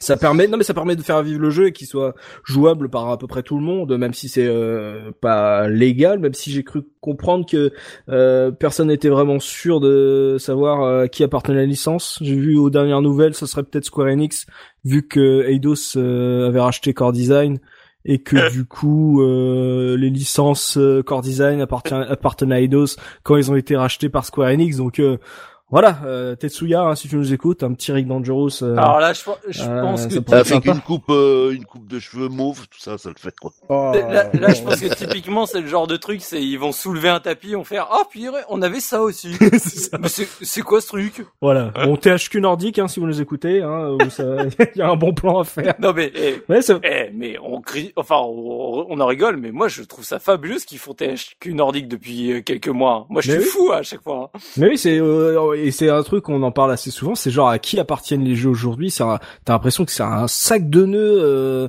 où, où tout le monde se fout. Euh, de savoir. et puis puis lancer des suites de, de séries euh, complètement. Enfin, quand ils ont annoncé Desperados 3, j'étais là, je fais. C'est vrai. Oh, oh c'est vrai. Faudra peut-être qu'on en parle un jour de Desperado aussi. Hein. J'en ai de, de, de bons souvenirs. on, on, fera un pote commando Desperado. Exactement. Mais ouais, c'est vrai que voilà, bon, voilà, si ça se trouve, euh, de THQ, ils sont sur les bons coups, ils vont se dire, ah, attends, Rick Dangerous, c'est pas mal, regardez les jeux, euh, les Rage Games et tout, sur PC, sur Steam, euh, ça peut avoir le coup de, de faire un revival. Parce que, effectivement, c'est une, c'est un jeu qui n'a pas connu, qui a connu une suite, certes, mais qui a pas eu de réédition, de portage ou de, ou de remake, et comme le dit Tosmo, bah, maintenant, les disquettes, tu les achètes, c'est content, mais c'est pas sûr que ça marche. Donc, du coup, ça peut être un peu compliqué, ça fera cher le carton. Donc c'est tout pour l'Argus, Osmo Ouais, ouais, c'est tout. Bon bah c'est là-dessus que va se terminer ce podcast consacré à Rick Dangerous. Et vous pouvez bien sûr poursuivre la discussion avec nous dans les commentaires sur la case rétro.fr. On vous y attend. Vous avez vu qu'il y a plein de notes euh, à regarder, des vidéos à, à zioter, des documents à euh, voilà à examiner. Et puis voilà, dites-nous euh, jusqu'où vous êtes allé, jusqu'où vous pouvez aller à Rick Dangerous sans mourir. Enfin, en tout cas sans tricher, Et sans cheat code, sans cheat code. Voilà, jusqu'où vous allez au bout de vos CV. Ça peut être assez marrant ça que vous fassiez euh, justement. Euh, on pourra peut-être mettre le lien de la version euh, Flash comme ça, ça permettra aux auditeurs de de se faire le jeu en même temps et de nous balancer un peu leur score à la fin de leur CV en commentaire du billet. Donc merci à tous de nous avoir suivis. On espère qu'on vous a fait passer un bon moment euh, en notre compagnie, qu'on aura su faire surgir de vieux souvenirs micro. On parle pas beaucoup de micro là, ça nous a fait plaisir de dès le début de la, de la saison 8 de voilà de refaire un, un jeu micro. Euh, merci Bekazer pour avoir animé ce podcast. Merci à toi Oli d'être revenu sur nos ondes. Ça m'a fait extrêmement plaisir euh, de, de, t'accueillir, de t'entendre parler de, micro. Tu sais que tu reviens quand tu veux et, bien sûr, euh, n'hésitez pas à suivre la chaîne d'Oli. Bon, on n'a pas besoin de vous le dire. Normalement, vous êtes beaucoup plus à le suivre que nous, donc euh, n'hésitez pas, à, voilà, à réécouter un peu toutes ces tous ces remixes. J'ai même j'ai même pensé, je me suis dit, ouais, Rick Dangerous, c'est rien que musique. Est-ce que Oli a fait une musique de Rick Dangerous Et tu vois, j'ai été extrêmement déçu. Tu vois, j'ai un petit peu pleuré. Tu as fait mal à mon cœur parce que je n'ai pas vu de, de, de remix de ta part de, de Rick Dangerous, mais mais quand même, ça m'a fait du bien de t'avoir sur ce podcast. C'est pas impossible, j'en fasse que tu, tu, tu me l'as remise dans la tête en fait. Euh, va me rester dans la tête tout le week-end. Euh, c'est horrible, tu vois. Il y a pas, il y a pas beaucoup de musique, mais le problème c'est qu'elle reste, elle reste, elle s'incruste. Ouais, ouais, elle reste. Et, et là, franchement, si sur mon fil Twitter je vois la cover Ring Dangerous de, de Oli sortir. Mais Avec le sample de Soubi. Ah, mais je, ouais. mais je vais me taper une barre de rire, ça va être énorme, quoi. Vous savez ce qui est arrivé la dernière fois que vous m'avez mis au défi. Euh, non, non, mais, nous, on ne force, on ne force personne, hein, tu vois, les, tu, tu es responsable, c'est entre toi et ta conscience, hein, euh, dire, euh, et euh, la pression sociale, tout ça, mais en tout cas, voilà, euh, tu reviens quand tu veux, bien sûr, hein, pour parler soit de jeux micro, soit de jeux peut-être un peu plus récents, parce qu'on a perdu beaucoup de gens des années 90, là, les mecs, ils sont perdus, on leur a parlé de micro, on a parlé de, de gameplay à un bouton, ils savent plus où on est, hein. C'est ça, donc n'hésite pas à revenir, et ça nous a fait vraiment plaisir de t'avoir, tu reviens quand tu veux au lit. On va se donner, nous, rendez-vous dans 15 jours pour un nouveau podcast de la case rétro. Et d'ici là, n'hésitez pas à vous abonner à notre chaîne iTunes pour ne pas rater nos prochaines émissions. Et si vous avez apprécié ce podcast, pensez à nous laisser un petit mot et une petite note sur iTunes. Ça fait toujours plaisir. On lit tout ce que vous nous envoyez. Et d'ici là, n'oubliez pas notre slogan, le rétro gaming est l'avenir des consoles next gen. Salut, salut! Salut, au revoir! Salut! salut. salut.